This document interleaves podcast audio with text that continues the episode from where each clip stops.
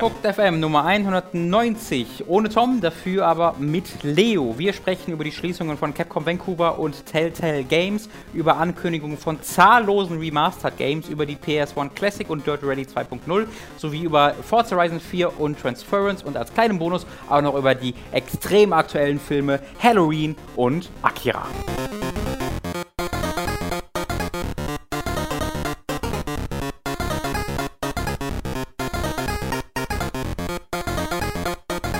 Hallo und herzlich willkommen bei Hooked FM mit dem hervorragenden tollen Leo Schmid.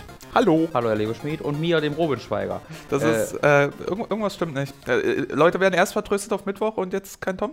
Was, was, was, was ist da Ach los? so, naja, ich dachte mir, ich mache so eine, weißt du, das, das geht in die gleiche Kerbe, schlägt in die gleiche Kerbe wie meine These, dass wenn du die Mutter oder den Vater oder die Sch- Geschwister oder den besten Freund eines Menschen aus einem Flugzeug wirfst, so, so tust, als ob der kein, kein Fallschirm hat, dann hat die doch einen Fallschirm oder der doch einen Fallschirm und alles ist gut, dann sind die zuerst total traurig, aber eigentlich freuen sie sich. Also eigentlich hast du eine gute Tat gemacht, weil du diese Person quasi wiederbelebt hast, weil sie schon dachten, es hat nicht geklappt und dann hat alles geklappt, alles ist super. Ähm, das ist meine persönliche These und diese These ist auch hier, weil ich habe quasi den Leuten äh, was gesagt, was kommt und sie haben sich darauf schon gefreut und eigentlich sind sie jetzt traurig, dass Tom nicht da ist, aber dann wiederum freuen sie sich noch mehr, weil stattdessen du da bist. Das, ähm, kurze Frage, ha- hast du, also gibt es Leute, die mit dir tatsächlich im herkömmlichen Sinne befreundet sind oder sind, haben Leute einfach nur in einem Maße Angst vor dir, dass sie dich in ihrer Umgebung tolerieren? Ja, ja, ich glaube, tolerieren ist das, das richtige Wort. Sie Okay. haben sich arrangiert, ist vielleicht so. Also es ist wie wenn du ähm, in deinem Haus halt einen giftigen Skorpion hast und dich nicht dran, dich traust, ihn rauszuwerfen, glaube ich. Und dann lässt du ihm halt seine Ecke und hoffst einfach, dass er dich nicht tot Ein weiterer Kommentar, der meine vorherige These untermauert, dass das vielleicht mit herkömmlichen Freundschaften bei dir vielleicht ein bisschen anders funktioniert. Man muss sich halt mit dem arrangieren, was man halt kriegt und was man selbst rausgeben kann. Wie auch ihr heute, weil Äh, Tom ja, Spaß. ja, oh, Ah, die Brü der Brückenschlag. Also Tom ist tatsächlich äh, immer noch crank. Ähm, gute, gute Besserung an den Herr, guten Herrn, Herrn Tom, heißt er, glaube ich. Jetzt, jetzt stelle ich mir vor, wie er durch die Stadt rennt, um die Batterie in seinem, Die- in seiner ja, ja. Fest aufzuladen, durch Adrenalin. Das würde ich mir auch sehr gerne vorstellen. Das ist einfach eine schöne Vorstellung. Vor allem Tom. Tom ist der Tom hat Beste, auch- um sich das Tom vorzustellen. hat auch einfach viel von Jason Statham. Also das Sehr. Ist inhä- inhärent passt das sehr gut zueinander. Äh, deswegen äh, ist er heute leider nicht dabei. Ähm, nächste Woche, äh, unabhängig von der Krankheit, ähm, sind Tom und ich nächste Woche nicht im Büro.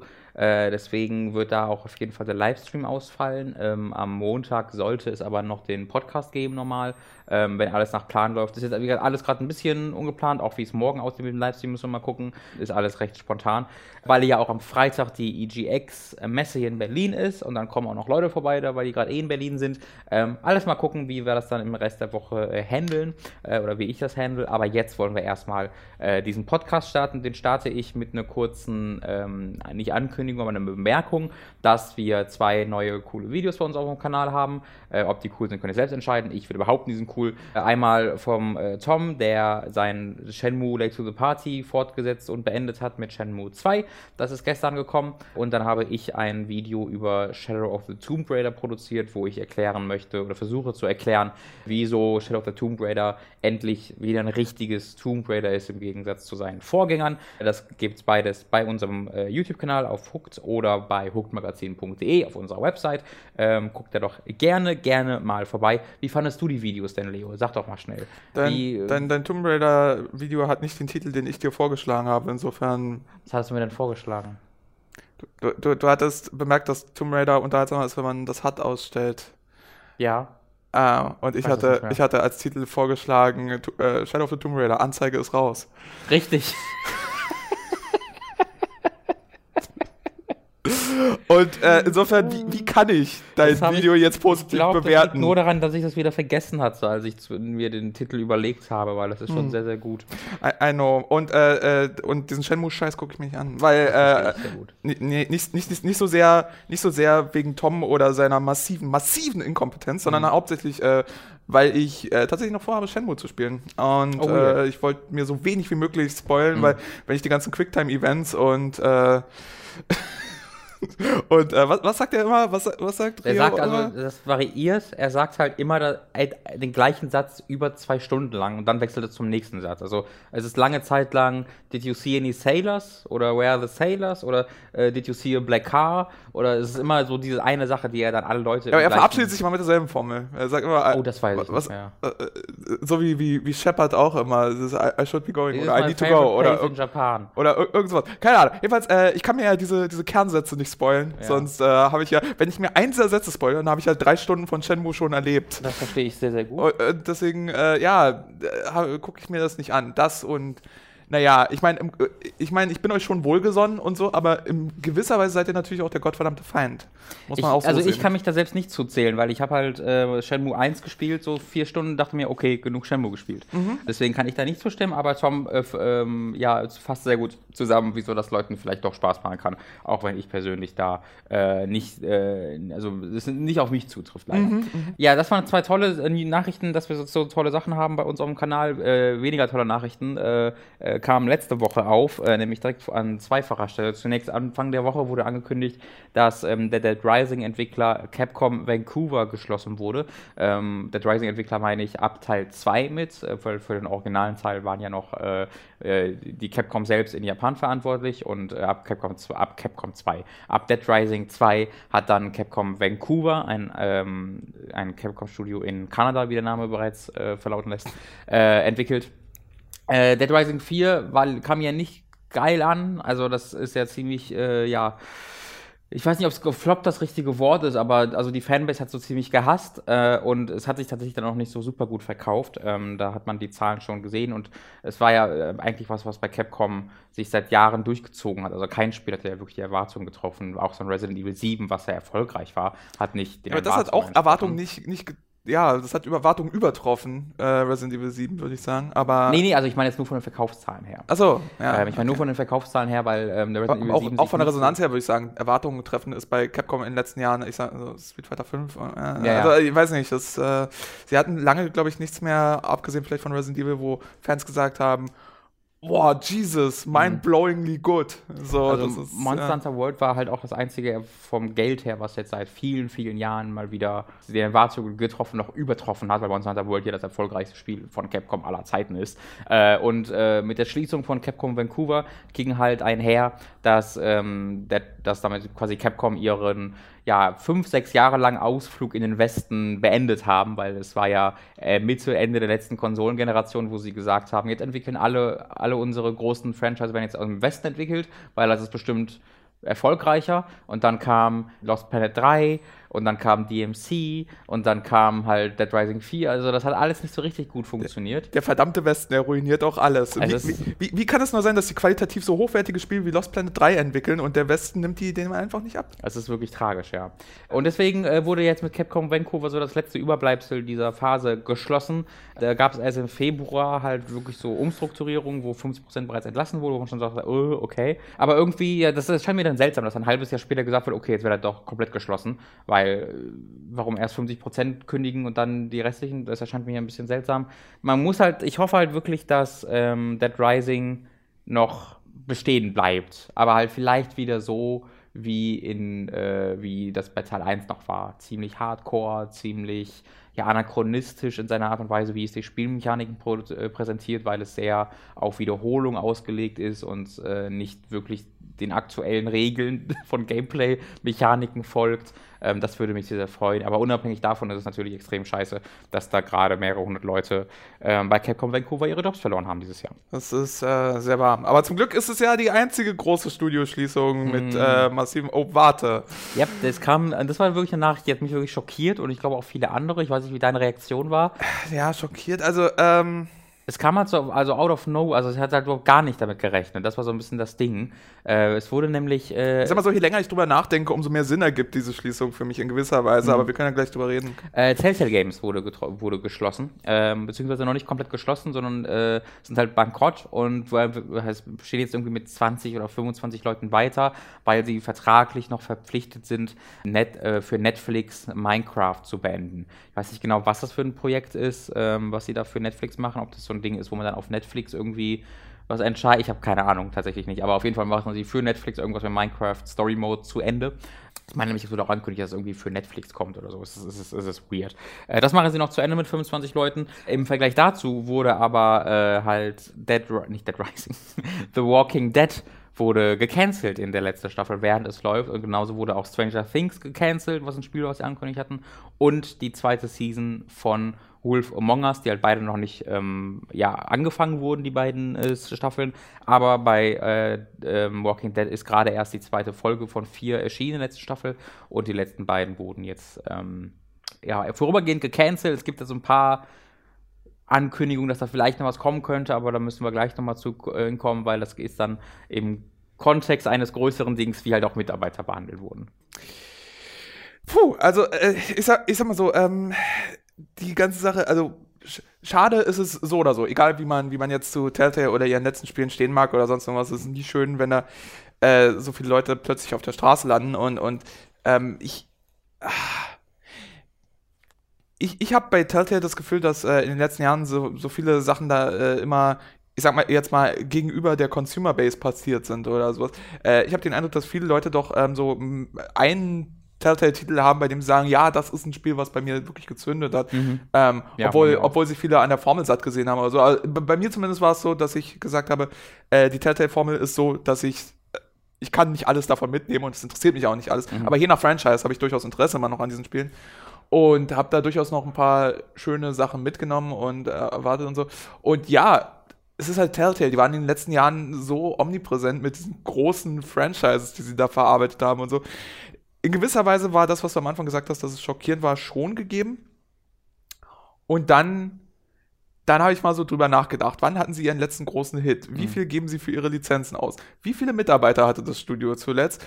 Und dann kam halt noch, also ich, ich, ich hatte das nicht so präsent, aber dann kam halt noch so ein paar Interner raus darüber, wie dort gearbeitet wurde mhm. und wie es da Leuten erging und so. Und dann war es nicht mehr ganz so schockierend, dass äh, Leute gesagt haben, äh, dass, dass, dass das da rausgekommen ist, dass Telltale ähm, de facto dicht macht. Und also das, was Robin gerade gesagt hat, dass sie da mit 25 Mitarbeitern, nur mal zum Vergleich, vorher hatte Telltale 250 Mitarbeiter. Ja, sogar mehr. Also ich glaube, 250 wurden gekündigt. Also ich glaube, es waren eher so 275 bis 300 tatsächlich. Okay. Beziehungsweise, ich hatte gelesen, 250. Beziehungsweise wir müssen ja sagen, vorher, ähm, die, die, die, im, äh, wann war das? Im, Im November wurden ja bereits eine ganze Menge Leute entlassen, 25 Prozent. Also es waren mal eher so 320 bis 350. Ja, ja.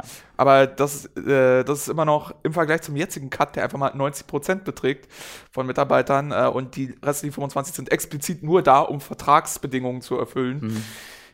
Ja, also äh, wie gesagt, je länger ich darüber nachgedacht habe, umso weniger absurd erschien mir diese ganze Sache mhm. eigentlich. Ja, richtig ähm, schlimm ist es ja einfach, wie auch mit den Mitarbeitern um. Also unabhängig von den Spiele-Dingern, die da äh, gecancelt wurden, das ist natürlich schade und ja, kann man traurig drüber sein, klar, gerade über so eine laufende letzte Staffel für Walking Dead, das ist natürlich äh, klar, dass man darüber traurig sein kann. Aber was ich finde, was halt wichtiger ist in dem Fall, ähm, was man wirklich im Hinterkopf behalten muss, ist halt die, ähm, ja, die Konsequenzen für diese Mitarbeiter, weil das ist halt etwas, was äh, äh, wo, wo Fans natürlich keinen direkten Einfluss drauf haben können. Ähm, was ich aber denke, gesund ist im Hinterkopf zu behalten, wie halt die Arbeitsbedingungen sind in der Industrie. Ähm, die wurden nämlich halt ja wirklich morgens äh, zum so Meeting gerufen und dann gesagt, so, wir sind ab jetzt bankrott, ihr seid jetzt alle gefeuert, ihr habt 30 Minuten, um rauszugehen, um alles einzusammeln haben und raus zu sein. Ihr habt noch neun Tage lang äh, Krankenversicherung, ihr bekommt keinerlei irgendwie Auszahlungen, eure, eure Gehälter, bekommt keine Überstunden nachgezahlt, äh, ihr seid einfach, Stand jetzt, habt ihr kein Geld mehr. Ähm, und es wurden teilweise in der Woche zuvor noch Leute eingestellt, nicht nur, Leute, nicht nur Leute eingestellt, sondern Leute äh, eingeflogen von der anderen Seite des Landes, die halt quasi umgezogen sind, ähm, einmal über das, über das komplette Land. Ähm, um halt dort zu arbeiten. Äh, und das ist natürlich dann, also versucht man sich dann wirklich aktiv in diese Lage zu versetzen, dass du diesen Job beginnst und dein Leben jetzt neu startest und alles ist anders und dann eine Woche später hast du nichts und du hast deine Wohnung, die du gemietet hast gerade und du stehst einfach da, du kennst wahrscheinlich niemanden äh, und hast dann einfach keinen Job mehr. Wir reden hier auch von US-amerikanischen Krankenversicherungsverhältnissen und so weiter. Das heißt, wenn man nach neun Tagen keine Krankenversicherung mehr hat, hat man keine Krankenversicherung. Genau. Fertig. Äh, das ist jetzt nicht einfach so, dass man dann mal äh, zum Sozialamt gehen kann und sich eine Weile Job zumindest dafür, überbrücken ja. kann oder Ja. so. Das ist ein bisschen komplizierter. Äh, ja, ähm, das ist. Puh, äh, ich, ich, ich weiß wirklich nicht. Also ich, ich, äh, äh, die Satire-Seite Point and Clickbait hatte dazu äh, einen Artikel irgendwie Your employees will remember that. ähm, es- ja. Das ist eine sehr gute Website. Ja, tun sie tatsächlich, also, also Telltale wurde jetzt bereits verklagt. Sie haben einen, ähm, also ein äh, ehemaliger Mitarbeiter hat aber stellvertretend für alle quasi, das würde für alle gelten. Also ähm, Sammelklage oder? eine Class Action, da ist Ja, glaube ja. ich immer genau, ähm, hat er äh, sie verklagt, weil es eben in dort, wo sie waren, ich glaube, es war Kalifornien, bin mir nicht ganz sicher, aber in dem Staat, wo sie sitzen, gibt es eben ein Gesetz, dass man quasi 60 Tage vorher äh, Bescheid bekommen muss, ähm, wenn man gekündigt wird, was für dort, was für äh, USA überraschend äh, nicht sozial ist, aber dann noch, also normalerweise sind ja Arbeitnehmer einfach äh, nichts in so rechtlich gesehen. So mit denen kann gemacht werden, was, was gemacht werden will, weil halt ne, Kapitalismus und Arbeitsmarkt und alle Regelungen wären sozialistischer Kommunismus.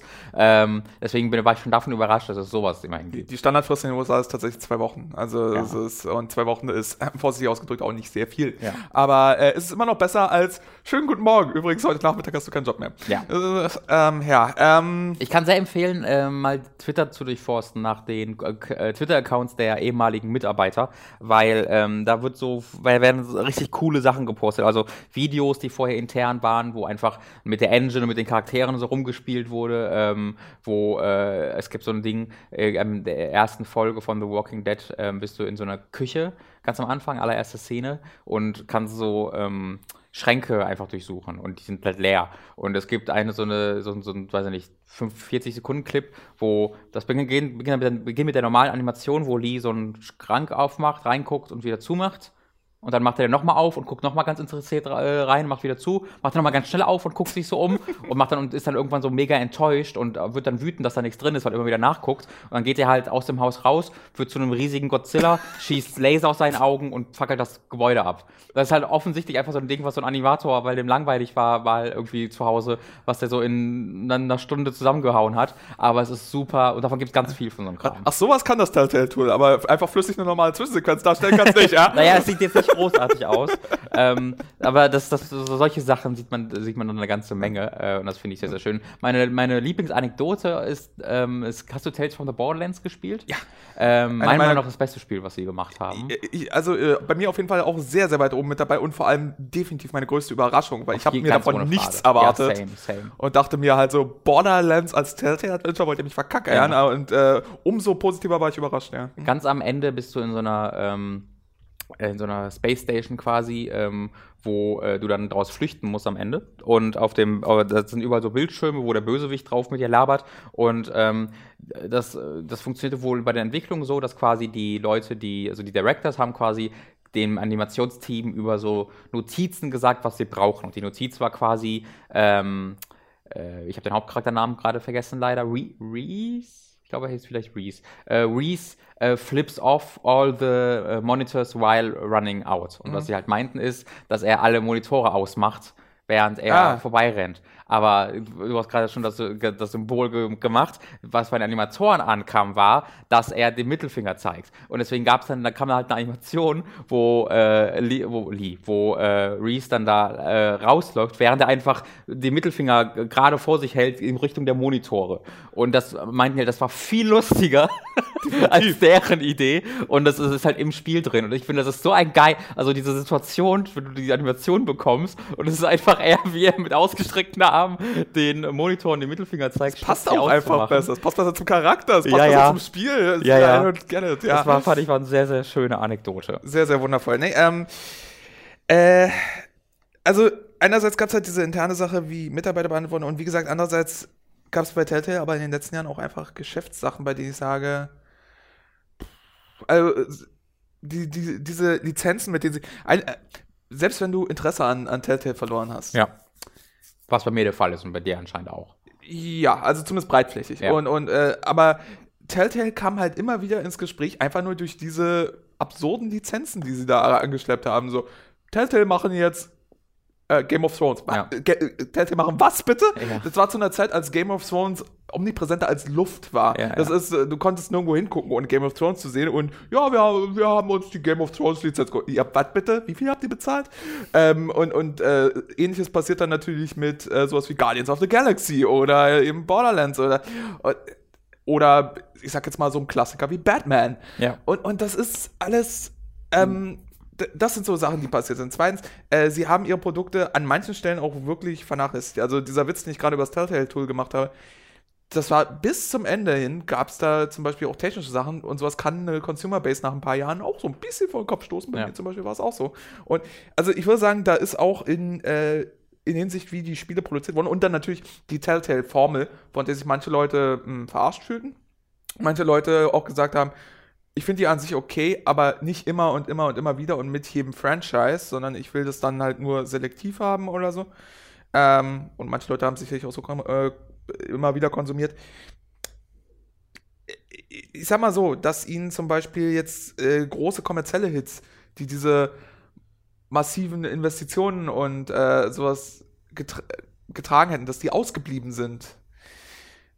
Ich sag nicht, dass sie da hundertprozentig komplett selbst dran schuld sind, aber ich würde auch nicht sagen, dass sie keinen Anteil daran haben. Es ist halt, Sachen. es, es geht halt aber dann irgendwie immer wieder zum Management zurück, ne? weil was du ja dann hörst, ist, dass halt, man, es wurde quasi, also A, ähm, was halt, ich, ich glaube Anfang des Jahres ist, hat der CEO gewechselt, also Ende letzten Jahres ähm, und der eine, der als CEO war halt der Gründer und über den hörst du halt kein positives Wort. Also das sind wirklich so die Dinger, wo Leute Geschichten erzählen, dass ähm, äh, die einen Plan haben, wie sie eine Dinge entwickeln wollen. Und dann hat er aber zwei Monate vor Release der Episode doch noch eine andere Idee. Und dann wird alles über Bord geworfen, was vorher war. Und es ist so ein bisschen George Lucas-mäßig, weißt du. Und es wird stattdessen äh, das gemacht. Oder äh, jedem, er ist nicht zufrieden. Oder es gibt so Reviews von einzelnen ähm, Mitarbeitern, von, von, der, von der Arbeit, die einzelne Mitarbeiter gemacht haben. Und äh, irgendwie wird dann gesagt, nee, das wollen wir anders machen. Die Konsequenz war daraus, dass dieser Mitarbeiter direkt in ein anderes Team versetzt wurde, um woanders dran zu arbeiten. Ähm, oder direkt, also es gibt auch Stories, wo halt Leute gekündigt wurden, recht schnell, wegen Sachen, die ähm,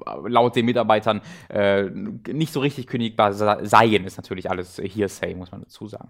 Äh, aber also man hört sehr wenig positive Stimmen über die Arbeitsatmosphäre von Telltale, weil es halt wohl auch ein konstanter Crunch war, in dem sie waren, weil du ja immer drei Spiele entwickelt hast und immer eine Episode rauskam und wenn du mit der einen Episode fertig warst, direkt in die nächste Episode und das war ja das Problem. Es gab ja nie Zeit für irgendjemanden dieser Firma, zu äh, weiter, sich weiterzuentwickeln, die Engine weiterzuentwickeln, in irgendeiner Art und Weise was zu irgendwie iterieren, weil ja immer nur das Gleiche wiederholt wurde, weil ja für anderes gar nicht keine Zeit war. Ähm, Also ein Fließbandarbeit ist halt auch fürs Publikum ermüdend. auf, ist- jeden Fall, auf jeden Fall. Das ja. ist dann nicht Franchise-Fatigue, das ist dann Formel-Fatigue. Ich habe keine Ahnung, wie man das nennen soll oder sowas, aber das ist, ähm, ich, weiß noch, wie ich die erste Episode von der ersten Batman-Staffel gespielt habe und mir dachte, kann doch nicht sein, dass ihr das immer noch nicht im Griff habt. Hm. Mit einem Betrieb, der halt 250 Leute hat oder sowas. Ja. Das ist, äh, ja, äh, der, derweil guckt man nach Hamburg, wo irgendwie äh, mittlerweile Dedelic mit 80 Leuten international Publisher sind und Mhm. denkt sich so, und die probieren auch mal was, die haben, verändern auch mal was und Ja. so weiter und so fort. Und hier war einfach so, oh shit, wir haben einen riesen Hit, wir müssen jetzt diesen riesen Hit immer wieder versuchen zu reproduzieren. Ja. Und Ähm, es gab jetzt noch einen Tweet äh, raus äh, über den offiziellen äh, Telltale-Account, dass halt versuchen, äh, angeblich äh, Tell, äh, The Walking Dead irgendwie fertigzustellen mit externen Partnern, mit anderen Partnern, wo natürlich erstmal Leute gesagt haben, oh cool, ähm, und wo dann Leute sagen, oh weniger cool, weil natürlich, also die Situation, dass ähm, alle Mitarbeiter gefeuert werden, auf diese Art und Weise auch, einfach auf die Straße gesetzt werden in 30 Minuten und dann fickt euch. Äh, und dann gesagt wird, ja, mal gucken, wir machen es aber vielleicht trotzdem fertig, ohne die Writer, ohne die Creative Directors, ohne irgendjemanden, der dafür verantwortlich ist. Äh, und natürlich auch ohne, dass die irgendwie was davon dann sehen, geldmäßig. Ähm, das ist, finde ich, schwer auszuhalten. Die Vorstellung, dass, dieses, dass das dann weiter verkauft wird und Telltale damit weiter Geld macht, nachdem sie diese komplette Kreativität, was dafür verantwortlich ist, so unfassbar schlecht verhandelt haben. Ähm, deswegen ähm, ist das eine sehr interessante Situation, weil ich halt jeden verstehen kann, der sagt, ich will aber sehen, wie es zu Ende geht. Aber wenn du siehst, wie es zu Ende geht, das ist nicht das, was ursprünglich mal, also das sind nicht die, das ist nicht die Staffel, die du mochtest, die da zu Ende geht, sondern das ist irgendeine äh, abstrakt, äh, abstrakte, perverse Version davon. Weißt du, was ich meine? Ja. Das ist halt nicht das, was du eigentlich gekauft hast, sondern es ist so ein Produzenten-Cut. Äh, Man könnte auch sagen, es ist wortwörtlich der Zombie, dessen was vorher. Ey. Es, ist halt, es wird halt einfach äh, nochmal zu. Äh, Sehr äh, nice. Äh, äh, also, es ist. Davon abgesehen, dass es halt eine Schweinerei ist und sowas, Ja. ist es halt, ja, ihr würdet nicht. Im Grunde haben wir jetzt gesehen, wie es zu Ende geht, nämlich genauso. Nicht, äh, nicht mit Krach, sondern äh, mit Geflüster. Und das Geflüster war, ihr seid alle entlassen. Raus hier. Und äh, das, ja, ähm, Dieses 30 Minuten, diese, diese, das macht mich so fertig. Das hört man ja so oft. Weißt du, wa- was dahinter steckt? Warum, wenn Leute so gekündigt werden, äh, auf, auf äh, warum wird denen dann nur 30 Minuten die Zeit geben, das, das Gebäude zu verlassen? Was ist die Angst, was die sonst machen? Vielleicht ist das durchschnittliche Telefonat mit einem Anwalt 32 Minuten, was weiß ich. ich, ich Das finde ich halt so übel. Also stell dir mal, du arbeitest irgendwo jahrelang, aber du hast jetzt 30 Minuten Zeit, hier rauszugehen. Ich, ich will doch erstmal gucken, ob irgendwo Sachen von mir liegen oder sonst irgendwas. Und überleg mal, das sind dann ja 250 Leute, die 30 Minuten haben, um da rauszugehen. Also un unglaublich. Ähm, äh, wirklich ein richtiges, richtiger. Also ich finde es ein bisschen skandalös, was da passiert ist äh, mit den Mitarbeitern. Ich finde auch, dass das ein eindeutiges Zeichen ist, dass sich da ein bisschen was ändern muss, ähm, weil halt Mitarbeiter im. Also ich glaube, der Durchschnittsjahr, das hab, da habe ich im Stream letztes Mal drüber geredet, im Durchschnittlichen sind Leute sieben Jahre lang in der Videospielindustrie als Entwickler, nicht länger. Äh, und gehen danach in eine komplett andere Industrie, weil sie dann halt vielleicht mal ein Kind bekommen oder Häuser abzahlen mussten und sagen, warum, warum sollte ich noch hier bleiben? Das ist ja verrückt. Warum soll ich hier in dieser Industrie bleiben, wo ich kein Geld verdiene, keine Überstunden bezahlt bekomme, Überstunden unglaublich viel sind äh, und wo ich dann jederzeit, äh, nach, nachdem ein Projekt fertiggestellt wurde, ähm, rausgeschmissen werden würde. Deswegen finde ich halt sehr interessant, diesen, dieses Ding zu beobachten, wie im amerikanischen Industrie so ähm, die, die äh, Gewerkschaften da immer so ein bisschen zentraler werden, auch in der Berichterstattung. Ja, es ist, äh, wenn man mal so einen Kameraschwenk durch ein Entwicklerstudio sieht oder sowas, äh, es fällt darauf, dass die Teams immer sehr, sehr jung sind. Mhm. Ähm, es ist eine Industrie, in der Leute tatsächlich wortwörtlich nicht alt werden. Ja, weil sie sterben sehr früh alle. Weil Da, so das äh, kann ich mir tatsächlich auch vorstellen. Ich weiß nicht, ob es da Studien drüber gibt, aber ich kann mir Das auch vorstellen, in so einem stressigen Job, Ja. dass, äh, dass da wahrscheinlich dass sich das auch auf die Gesundheit auswirkt. Aber ich meine vor allem eben das, was du gerade gesagt hast. Ja, da habe ich letztens erst wieder was drüber gelesen. Ähm, das ist jetzt ein bisschen äh, abseits davon, aber äh, passt dann doch ganz gut, äh, weil ja Microsoft gerade sehr aktiv Entwicklerstudios gekauft hat und ja auch selbst äh, AAA-Studios machen wollen ähm, und ja auch noch eins gegründet haben tatsächlich. Wollte so die Frage, wieso machen sie nicht mehr davon? Wieso gründen sie jetzt nicht einfach drei AAA-Studios? Ähm, du brauchst also jedes, jedes der AAA-Studios braucht halt 300, 400 Leute, damit sie eines dieser großen Spiele stemmen können selbst. Ähm, und dann braucht es aber Leute, die miteinander arbeiten können und die natürlich auch schon ein paar Jahre in der Industrie drin sind, weil du die ja nicht erst neu ausbilden willst. Und es gibt so unglaublich wenige Leute, die in, auf einer Senior-Position arbeiten können im, im Videospielmarkt. Die findest du einfach nicht, weil es immer neue Leute sind, die nachkommen und die die Leute ablösen, die in die Senior-Position quasi gerade reinkommen würden. Äh, deswegen gibt es immer ganz, ganz viel Nachwuchs, aber sehr wenig wirklich hoch ausgebildete äh, Leute, die das bereits sehr, sehr lange Zeit machen. Äh, weswegen es äh, sehr, sehr schwierig ist, so ein großes AAA-Studio einfach mal aus dem Boden zu stampfen. Was ich finde, ist immer eine interessante ähm, Anekdote war. Äh, ich glaube, das soll es aber gewesen sein für die tragischen. Also zusammen sind ja dann irgendwie so knapp, weiß ich nicht, 400, 500 Leute einfach mal in der Woche haben in der Industrie ihren Job verloren, was halt einfach echt krass ist. Traurig auf jeder Ebene. Ja. Nicht so traurig ist, dass Ace Attorney äh, eine HD-Trilogie bekommt. Sprich für Äh, dich selbst. Ich finde es grauenvoll. ja, ich, tut mir ich, leid. bin, ich brech zusammen. Ich tue tut mir auch sehr leid für I dich. break together. Äh, es kommt für, was haben wir hier, für Switch, Steam, PS4 und der Xbox One, also für alles, was, wo es noch nicht erschienen ist. Ich glaube, interessant ist, ist dann natürlich die Switch, weil Ace Attorney jetzt auf dem PS4 oder Xbox One spielen, bräuchte ich jetzt nicht unbedingt auf dem großen Fernseher. Äh, Ich habe keine Switch, aber ich denke darüber nach, es mir auf dem PC nochmal zu holen, weil ich PC, ja? extrem großer Ace Attorney-Fan bin. Aber das ist. Äh, Ich finde echt ziemlich schade, dass es halt nur die Trilogie ist. Weil die HD-Trilogie ist bereits für äh, iOS erschienen vor vielen Jahren. Vor genauso vielen Jahren ist auch die 3DS-Version davon schon mal erschienen. Ähm, und ich finde, diese Spiele sind halt ja mittlerweile auch so alt, da hätte man ruhig Teil 4 zumindest noch äh, mit. Also eine Complete Collection hätte da für mich mehr Sinn ergeben, für die man dann vielleicht 40 Euro Ja, zumal für mich vollkommen klar, also wirklich ohne jede Frage ist, dass das einfach genau diese Collection ist, an der nicht ein Ja, ja. nicht noch nicht noch mal Hand angelegt wurde oder sonst Fall. was. Einfach nur geguckt, okay, funktioniert der Code auch auf der anderen Plattform? Ja, dann rauf. Ja. Also, und, und das ist genau das, was passieren wird. Und ich, ich bin zum Beispiel nicht der größte Fan der HD Collection, weil ich finde, ähm, ein paar Sachen wurden jetzt, ähm, also ich habe die vor ein paar Jahren auf dem 3DS gespielt und, und da wurden einfach ein paar Grafiken nochmal neu Hand nachgemalt, sozusagen, weil die Hintergründe und sowas sind ja handgemalt bei, Mhm. bei den ersten äh, Ace Attorneys und sowas. Und ähm, ich finde, der Look beißt sich manchmal ein bisschen so mit, mit man, man sieht, dass da alte Grafiken sind, die aufgebohrt wurden und dann finde ich, sieht das äh, ein bisschen suboptimal aus. Ähm, falls die dann rauskommt und plötzlich äh, hat alles so einen schönen einheitlichen Look und es wurde wirklich daran gearbeitet oder so, dann mehr Culpa und ich nehme alles zurück. Aber ich glaube es, wenn ich sehe, sagen wir es Ja. so. Geht mir, äh, geht mir ähnlich. Ähm, bei Capcom bin ich da zumindest ein bisschen skeptisch. Wo ich ebenfalls sehr skeptisch bin, äh, ich weiß nicht, wie es bei dir aussieht, aber ich bin da sehr skeptisch, äh, so, was ich davon halte, ist äh, von der Ankündigung von ähm, der PlayStation 1 Classic. Äh, die wurde letzte Woche wenig überraschend angekündigt. Es war ja irgendwie klar, dass das irgendwann kommen muss, ähm, weil Nintendo natürlich da mega Erfolge mit, mit dem NES und SNES gefeiert haben. Entschuldigung, ich weiß, es heißt NES. Sie haben ja offiziell gesagt, dass es NES heißt und nicht NES. Haben sie? In Japan heißt es offiziell NES, ja. Äh, In Japan heißt es offiziell Famicom. Warum sollte es dann NES heißen? Also äh, die Japaner haben offiziell gesagt, dass es NES heißt, so, so rum, äh, will ich sagen, nicht in, nicht in Japan. ja, dann können ähm, die auch NES sagen, ist mir auch egal. So, genau, das ist auch mein Standpunkt. PlayStation 1 Classic wurde angekündigt, 20 Spiele. Wir kennen bisher äh, Tekken 3, Ridge Racer 4, Final Fantasy 7. Endlich mal irgendwo, wo ich Final Fantasy 7 spielen kann. Wild Arms. Es braucht mehr Plattformen. Ey, wirklich. Und Jumping Flash. Äh, sie ist halt nur sehr viel kleiner als das Original, hat zwei Controller dabei, die aber lustigerweise keine Analo- Analogsticks haben. Also sind die erste Version von dem, von dem Controller ohne Analogsticks, was ich weird finde. Und ich muss sagen, so, also 100 Euro kostet es oder 100 Dollar. Äh, ich muss sagen, nee. Nee, absolut nicht. Absolut nein. Weil diese Dinger sind, finde ich, ähm, schöne Luxus-Items schöne Sammler-Items, ne, die man sich so einfach aus Nostalgie kaufen kann, um so was Schönes im Regal stehen zu haben. Was die aber jetzt gerade ist, ist ein, du, wenn du alte Spiele spielen willst, musst du das kaufen. Weil es einfach, weil es diese Möglichkeit immer noch nicht vernünftig auf der PS4 gibt. Und ich finde halt, wenn du es noch immer noch nicht gebacken bekommen hast, diese, diese, diese tausenden Spiele in irgendeiner Art und Weise auf der PS4 mal anzubieten. Äh, es gibt ja einzelne, ich glaube Final Fantasy VII zum Beispiel gibt es auf der PS4. Und es gibt auch wirklich nur eine wenige PlayStation 1 Spiele, vor allen Dingen im Vergleich mit der PlayStation 3.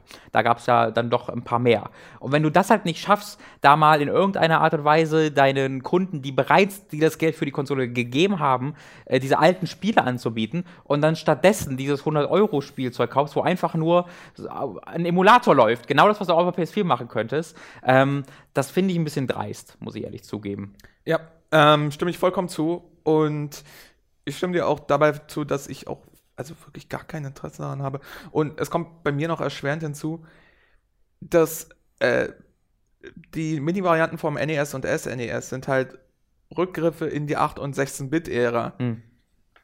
Das ist die PS1 Classic nicht, das ist ein Rücksprung in die frühe 3D-Zeit. Mhm. Und das will ich überhaupt nicht. Ich will doch nicht in die, ich will doch nicht in die Zeit zurück, in der die, das, was ich de facto Ja. momentan in schön habe, nochmal in grauenvoll hässlich, weil es nicht besser ging. Das, das, das ist doch, äh, hä? Nicht so schön, ich ja. ich, ich spiele doch nicht Tekken 3, wenn ich Tekken 7 spielen kann. Ich spiel, Ja, auch ich habe mit Tekken 2 angefangen und Tekken 3 geliebt und so weiter Ja. und so fort. Aber das hat sich jetzt auch damit. Ja. Äh, und das ist was anderes, als wenn ich äh, ein Super Nintendo-Spiel reinwerfe oder sowas, weil die, die Spiele sind halt wirklich. Da war der Sprung äh, in die 32-Bit-Ära und in die 3D-Ära und so weiter, die war dann, war dann halt schon ein bisschen anders. Ich glaube, es ist die Nostalgie einfach. Es sind dann die Leute, die groß geworden sind mit der PlayStation 1, ähm, die das dann anfixen soll, unabhängig von der Grafik. Und zu doof sind, einen Emulator zu benutzen. Äh, das ist halt, also, ist, Leute, wenn ihr, es gibt eine richtig geile PlayStation 1 Classic und die heißt PlayStation Vita TV. Äh, oder PlayStation TV heißt die ja, glaube ich, äh, hierzulande. Okay. Das Ding habe ich mir damals, weiß ich nicht, für 15 Euro oder so gekauft, äh, vor ein paar Jahren. Und das hat ja, ist ja einfach eine Version der Vita, die man an Fernseher anschließen kann. Und die Vita halt hat eine riesige Bibliothek von PlayStation 1 Spielen. Und die kann man sich dann da einfach drauf holen. Holt euch einfach das und dann könnt ihr das sogar mit dem richtigen Controller spielen. Und nicht mit dem PlayStation 1 Controller ohne Analogsticks. Das finde ich so bekloppt. Wer will denn mit diesem Controller? Das ist doch furchtbar. Das ist doch aktiv furchtbar. Wenn ich die Alternative habe, auf einem modernen Gerät, wo ich dann eine viel riesigere Bibliothek von Spielen habe, äh, mit einem richtigen Controller, der dir keinen Handkrebs erzeugt, wieso willst du dir dann stattdessen das Ding kaufen? Das verstehe ich nicht. Ich, meine, äh, viele, viele der Spiele auf der PlayStation 1 waren halt auch noch, hatten noch gar keine Analogstick-Unterstützung. Äh, aber bei ein paar. 3. Also was wie Ape schon. Escape erinnere ich mich dran. Ape Escape braucht so ziemlich einen Analogstick. Äh. Äh, und das, also ich verstehe halt nicht, warum die keine Analogsticks haben. Muss, das muss eine bewusste Entscheidung gewesen sein. Ja. Also, warum man dann sagt, wir wollen die allererste Generation der Playstations emulieren, wo es noch keine Analogsticks gab, ich weiß nicht ganz, was das soll. Kann es sein, dass in der Bibliothek, die du vorgelesen hast, Metal Gear Solid nicht dabei ist? Also, es sind seit 20 Spiele, es wurden erst fünf angekündigt und da ist Metal Gear Solid noch nicht dabei, aber ich glaube, Metal Gear Solid ist safe. Also, das ist, glaube ich, eine gegebene weil, Sache. Weil, weil, wenn, wenn Metal Gear Solid zum Beispiel nicht dabei sein sollte, dann würde ich mich halt auch so fragen, so, what? Äh, und finde ich, also glaube ich aber schon. Resident Evil ist so ein Ding, was dabei sein wird, Metal Solid ist so ein Ding, was dabei sein wird, Silent Hill bestimmt, obwohl da muss man mit Konami reden, gucken, was da was die machen. Ähm, äh, vielleicht Symphony Kann auch sein, dass sie nur noch. einen großen Horror-Titel dabei haben wollen und sich dann entscheiden zwischen Resident Evil oder Silent Hill, keine Ahnung. Ja. Also, keine Ahnung. Die Sache ist die, die PS1 hat wirklich eine gewaltige Bibliothek an Spielen und da sind viele, viele gute dabei. Das auf 20 zu reduzieren ist schwierig. Ja. Und so, und äh, ja, ich weiß nicht, also das ganze Ding klingt für mich, der Fan ist aber, ich bin aber für sowas eh nicht anfällig. Ich habe auch das zu, äh, Mini äh, nee, SNES und NES nicht, insofern, nee. keine Ahnung. Also genau, es wäre mir halt eigentlich egal einfach, wir sagen, ja, cool, warum nicht? Aber äh, da, dass es dann de facto so die einzige Möglichkeit ist, um auf einem modernen System, was es dann ja ist, diese alten Spiele zu zocken, dass ähm, ja. diese, diese, diese, äh, diese, dieses Ignorieren der eigenen Geschichte ist, ist schlimm genug. Und dann, äh, Sony hat ja auch diese diesen Stance eingenommen, wo, ähm, oh, wie heißt er nochmal? Ich glaube, das habe ich sogar notiert. Genau, Jim Ryan, der Präsident von äh, Sony Europa, hat ja vor ein paar Jahren mal gesagt, wo wegen Rückwärtskompatibilität gefragt wurde, war sein Kommentar dazu, dass die alten Spiele eh niemand spielen will. So, und jetzt bringen sie halt dann das raus. Äh, also, wenn ihr glaubt, dass die Leute doch die alten Spiele spielen wollen, dann bringt verdammt mal Rückwärtskompatibilität auf euer System oder bietet zumindest emulierte Varianten als äh, zum neuen Kauf an. Ähm, das geht. Ja, wenn Xbox, äh, wenn Microsoft das mit der Xbox, mit der Original Xbox schafft für eine Xbox One, dann geht das auch mit der PlayStation und PlayStation 2 auf der PlayStation 4. Weißt du, was der Witz ist? Wenn, wenn sich jetzt die äh, PS1 Classic nicht verkaufen sollte, dann wird Jim Ryan äh, sagen, seht ihr? ja, das halte ich für wir, sehr wir haben den für, wir, haben, wir, haben, wir haben den für 100 Dollar 20 Spiele die super alt sind und scheiße aussehen, geboten. Was können wir mehr, mehr machen? Äh, niemand wollte es kaufen. Ich hab's doch gesagt. Nee, ich denke auch, die wird sich, die wird sich äh, sehr gut verkaufen. Ähm, äh, ich, also ich, ich, ich finde, da sind, ist das, was Nintendo gemacht hat, äh, selbst das finde ich nur so bedingt reizvoll, aber äh, ich finde, es ist dann immer noch besser als das, was gerade passiert mit der. Ähm, falls ihr ähm, Symphony of the Night stattdessen, weil das ja eh angekündigt wird für die PlayStation Classic oder bestimmt zumindest, falls ihr stattdessen in äh, höher aufgelöst, ähm, abgescaled sehen wollt, dann äh, könnt ihr euch den 26. Oktober anstreichen. Da erscheint nämlich Castlevania äh, Requiem, wo Symphony of the Night und Rondo of Bloods enthalten ist, erscheint für PS4. Ähm, ist halt ein, ist halt kein wirkliches Remaster, weil es halt eine Emulation. Also es wird tatsächlich emuliert dann abgescaled mit High-Res-Hintergründen und verschiedenen Renderoptionen, Trophy-Support, ähm, aber halt nur für PS4 aktuell. Äh, ja, Konami äh, bleibt doch ein bisschen in der Spielindustrie. Sie lösen die Versprechen einfach nicht ein. Äh, wir werden sehen, ob es eine Pachinko-Simulation ist. Ja. Äh, ebenfalls noch ein Remaster, äh, Residence of Fate. Be bekommt den wunderbar benannten Remaster Residence of Fate 4K HD Edition. Äh, so heißt es. Äh, Finde ich sehr, sehr schön, äh, weil auch die Ursprungsversion schon HD-Edition war, äh, aber er trotzdem 4K slash HD-Edition. Äh, das war ein Witz, den Tom und ich äh, vor ein paar Wochen noch gemacht haben, als oh, ich weiß gar nicht, war das als Last Remnant Remaster angekündigt wurde, dass halt einfach es keine Grenzen mehr gibt. Es gibt keine Spiele mehr, die vielleicht zu klein waren oder zu unwichtig waren für Remaster. Es wird einfach alles fucking geremastert. Ganz ehrlich, ich finde es super, weil ich liebe Resonance of Fate. Ich, ich finde Resonance of Fate auch toll uh, und dennoch ist es so the least likely game. Ja, ja. Es ist einfach so, wenn als nächstes ein HD-Remaster von Custer's Revenge angekündigt wird, naja, dann frage ich mich halt auch nicht mehr. es das fehlt so. noch Infinite Undiscovery. Äh, dann haben wir äh, da, Oh, da, da klingelt was. Ja, das ist ein, äh, ja. so ein Tri-Ace-Ding. Ja, ähm, ich, ich finde es toll, Resonance, Resonance, äh, Resonant Fate oder End of Eternity, End of Eternity wie es ja. im Original heißt, ist äh, eins der unüblichsten und eins der am schwersten zu erklärenden JRPGs, die ich hier gespielt habe. Auf jeden Fall. Ähm, tatsächlich nicht ganz so schwer zu verstehen wie zu erklären, habe ich den Eindruck. Wenn ich versuche, jemandem zu erklären, was in Resonance of Fate spielerisch passiert, äh, strauche ich mehr, als wenn ich versuche, es einfach zu spielen. Dann geht es besser. So. Ähm, äh, aber sehr, sehr unübliches Spiel, sehr cooles Spiel in gewisser Weise, auch sehr mh, eigen mit ein paar Schwächen, unter anderem einer, die ich die mich sehr viel Zeit gekostet hat, weil ich mir meinen Spielstand versaut habe, aber egal. Oh, krass. Ja, ne, du hast doch dieses Hex, Hexfeldsystem, wo du selbst deinen Weg über mhm. die. Ja, und ich habe mich da in eine Situation manövriert, wo ich nur noch zu einem Kampf hingehen konnte, für dich zu schwach war.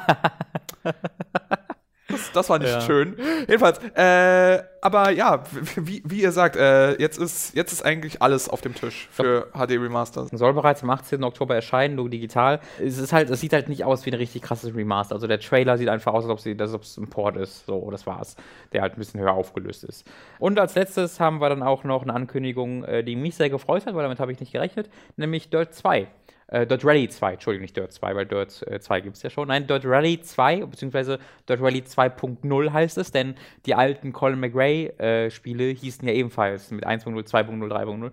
Äh, und das, diese Tradition behalten sie bei, was mich sehr freut, weil ich dachte so ein bisschen, also ein bisschen befürchtet, dass die Reihe tot ist. Es erschien ja nach Dirt Rally, ähm, erschien ja Dirt 4 was ein sehr komisches Produkt war, weil es war einerseits ein Sequel zu der sehr arcade-lastigen Dirt-Reihe, aber dann äh, kam es halt nach Dot Rally und hat auch diesen dann doch etwas Hardcore, äh, diesen Hardcore-Version äh, von Rally-Spielen dann auch übernommen. Also es war so ein bisschen ein Mix aus beidem und hat dann niemanden so richtig glücklich gemacht. Ähm, war, war, aber auch bei mir so. Ich habe so das Spiel gespielt, dachte mir so, ja, ich habe doch Dirt Rally und sonst habe ich auch die anderen alten Dirts schon, warum soll ich jetzt das spielen? Es erschien wie ein sehr seltsames Produkt. Ähm, der Rallye aber war ja mega erfolgreich und bekommt am 26. Februar dann offiziell ein Sequel. Sieht grafisch schon mal einen ganzen Zacken besser aus äh, von dem, was ich im Trailer gesehen habe. Und da freue ich mich sehr drauf, weil Dirt Rally ist eines der einzigartigsten und coolsten Rennspiele, die es, die es im modernen Rennspielgenre so gibt. Ich kenne manche der Worte, die du gerade gesagt hast, mhm. also so über die letzte Minute verteilt oder so. Hast du kein, keines der Dirt-Spiele mal gespielt? Ich hab, äh, das ist mit Autos durch den Dreck fahren, ne? Naja, aber sehr, ähm, ja, aber halt keine Simulation, also nicht kein Rallye-Spiel wirklich, sondern eher halt mit Autos durch Dreck fahren. Und du, da war ja auch dieses Gymkhana, sagt dir das was? Nein. Das war das ist so ein Ding, wo du halt einfach Stunts machst. So, so eine große, so eine großes, große Fläche, wo einfach Loopings und Rampen und was weiß ich sind. Äh, und da fester Raum machst halt Stunts. Äh, und das war auch Teil von Dirt irgendwann. Also es war so ein bisschen das Tony Hawk Underground der Rennspiele. das, das klingt Interessant. Ja, ähm, ja nein, äh, null Berührung kann ich überhaupt nicht zu sagen. Okay. zurück. Äh, es tut mir leid, aber wir müssen dann jetzt noch ein bisschen mehr über Rennspiele reden, denn wir kommen jetzt zu den Spielen, die wir gespielt haben. Äh, ja, also ich habe folgende Rennspiele gespielt. Ja, jetzt erzähl mal, wie viele, was, was für Rennspiele hast du jemals gespielt? Hast du jemals irgendein Rennspiel gespielt? Was, was gilt als Rennspiel? Autos. Also, Dinge, also Mario Kart jetzt vielleicht nicht, sondern eher so, jetzt keine realistischen, ich aber sowas wie. Burnout gespielt. Ja, guck mal, das zählt. Und, und einen der ersten Destruction Derby-Teile. Ja, guck mal. Und, und Blur, falls das ja, zählt. Ja, guck mal. Äh, Auf jeden Fall zählt Blur. Ja, äh, aber du bist, äh, du hast eine, du hast ja, wie wir alle wissen, eine hohe Rennsportaffinität ohnehin. Ich wohne in einem Auto, ja du, du wohnst in einem Auto, du hast auch so ein Autobett, ne? So wie, in, in dem kind, Auto, ja. Ja, in dem Auto hast du so ein, so ein Kinder-Schaumstoff-Autobett. Ja. Und, äh, und ihr, ihr könnt das nie sehen, weil äh, immer wenn wir hier streamen oder sowas, ihr seht nie den Boden dieses Studios, aber es ist dieser, dieser Straßenteppich, mhm. den alle Kinder mhm. in ihrem, äh, wo sie, wo sie mit den Autos langfahren können.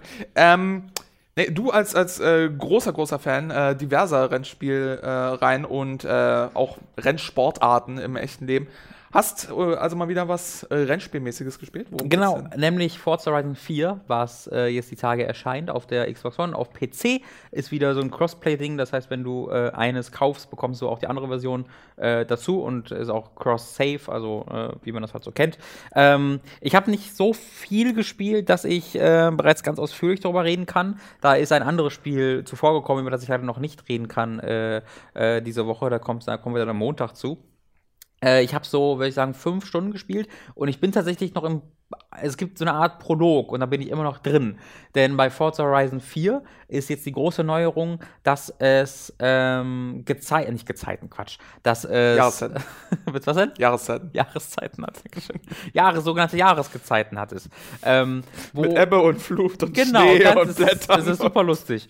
Ähm, Es hat Jahreszeiten, genau. Äh, und die Implementierung davon ist ganz interessant, denn am Anfang des Spiels wechselst du quasi ähm, immer wieder von einer Jahreszeit zur nächsten, weil sie dir quasi alle einmal zeigen wollen. Du startest im Sommer und dann musst du eine bestimmte Anzahl an Rennen absolvieren und dann wechselst du in den Herbst und dann wieder eine bestimmte Anzahl von Rennen absolvieren und dann wechselst du in den nächsten so. Und das geht halt durch, bis du wieder im Sommer angekommen bist. Äh, oder im Herbst, weiß ich nicht genau, was dann der Standard ist. Äh, und dann bist du quasi im Hauptspiel drin.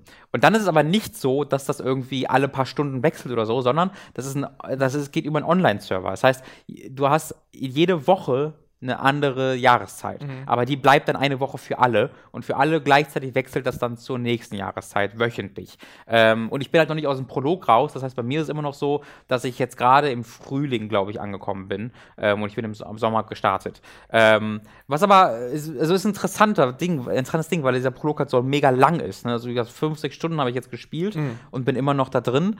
Ähm, und du hast schon, also ich, ich kann die offene Welt frei befahren und ich kann auch Autos kaufen und so, aber so ein paar der Online-Server, äh, der, der Online-Möglichkeiten sind noch nicht freigeschaltet bei mir. Ähm, und es ist halt ein recht großer Online-Fokus jetzt, weil, das weiß ich halt nur, weil ich es mir eingelesen habe, ich habe es jetzt noch nicht gesehen. Äh, du hast halt immer jahreszeitenspezifische Aufgaben und Challenges und Rennen und Stunts und dann hast du auch spezielle jahreszeitspezifische Koop-Dinger, dass du ähm, so irgendwie so ein Zepp Zeppelin irgendwo rumfliegen hast, wo, sich, wo du da hinfahren kannst und da fahren da auch andere hin, weil da halt so ein spezielles Online-Event ist und dann fährst du gemeinsam mit, weiß ich nicht, zwölf anderen Leuten äh, ein Rennen, aber im Koop quasi, wo dann dann, also das Beispiel, das ich gelesen habe, war, dass du gegen die höchste Schwierigkeitsstufe von Gegnern fährst mit zwölf Leuten und dann nur einer von euch quasi Erster werden muss. So. Mhm. Und das finde ich halt super interessant, diese Koop-Challenges, wo du dann zugewiesen wirst. Aber du kannst auch komplett im Singleplayer Solo spielen, kannst am Anfang auswählen, ob du online gehen willst oder nicht. Dann ist halt deine Welt einfach ange äh, voller, voller KI-Fahrer. Ähm, es sieht halt unglaublich wieder aus, das ist ja gegeben. Also Forza Horizon ist eine der hübschesten Serien überhaupt und äh, Forza Horizon 4 jetzt ist wieder so eines der hübschesten Spiele, die ich hier gesehen habe unglaublich. Äh, eine riesige offene Welt, durch die du frei fahren kannst, Festivalatmosphäre.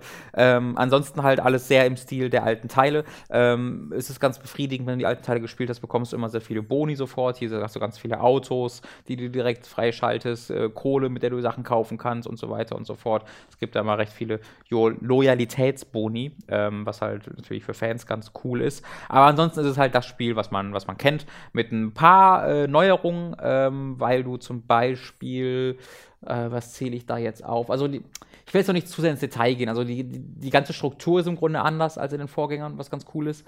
Ähm, die, die, wie, wie das Spiel aufgebaut ist. Äh, aber das ändert natürlich nichts daran, was du machst. Mhm. Du fährst halt von A nach B und durch die offene Welt und machst Skill, sammelst Skillpunkte. Und das macht mir ja besonders viel Spaß in Forza Horizon. Gar nicht mal ungefähr immer nur die Rennen oder die Stuntfahrten oder die Challenges, sondern äh, diese offene Welt, äh, du, du, sammelst ja die ganze Zeit Erfahrungspunkte oder Skillpunkte heißen sie hier.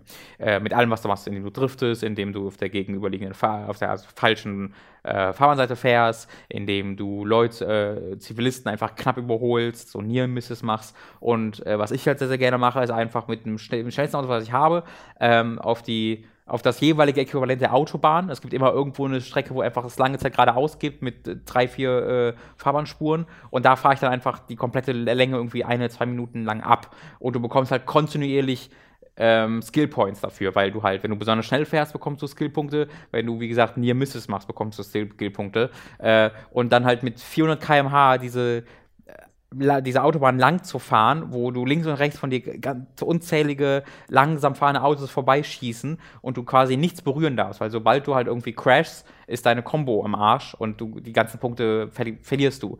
Das heißt, du bekommst die Punkte nur, wenn du am Ende auch bremst und sie quasi dann einsackst. Und das ist also das kann, können wenige Spiele tatsächlich kopieren, diesen Adrenalinrausch, wenn du bereits eine Minute am Fahren bist mit 400 km/h äh, und einfach so fokussierst, dass du nichts berührst. Das fühlt sich total, total toll an. Äh, das macht doch dieses Spiel super. Aber für detailliertere äh, für detailliertere Kritiken müsste ich dann am Montag nochmal reden, wenn ich am Wochenende ein bisschen mehr gespielt habe. Mhm.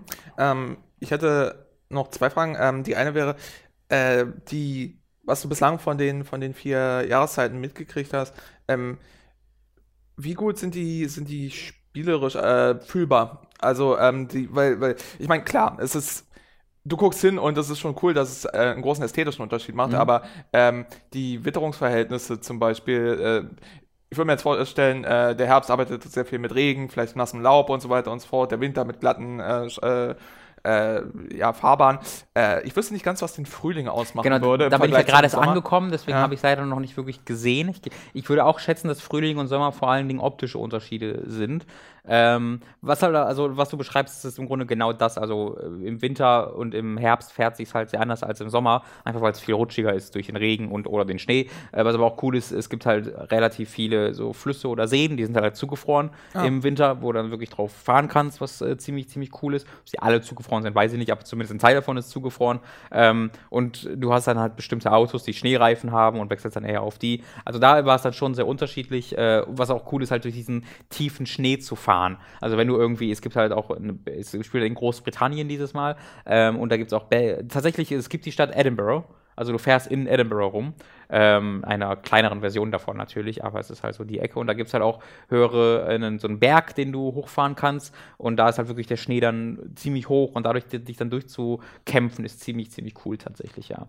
Äh, aber was du beschreibst, genau ist es im Grunde. Okay, ja. Ähm, oder ist, ist zum Beispiel auch so, ähm, ich weiß jetzt nicht, wie, wie ähm, Forza in der Hinsicht ist, aber zum Beispiel Windverhältnisse oder sowas, macht das, äh, spürst du sowas Also, beim glaube ich, also das kann ich jetzt nicht definitiv ausschließen, aber ähm, Forza Horizon ist so ein bisschen ein arcadigeres Spiel. Okay. Äh, also Forza Motorsport ist ja die Simulation.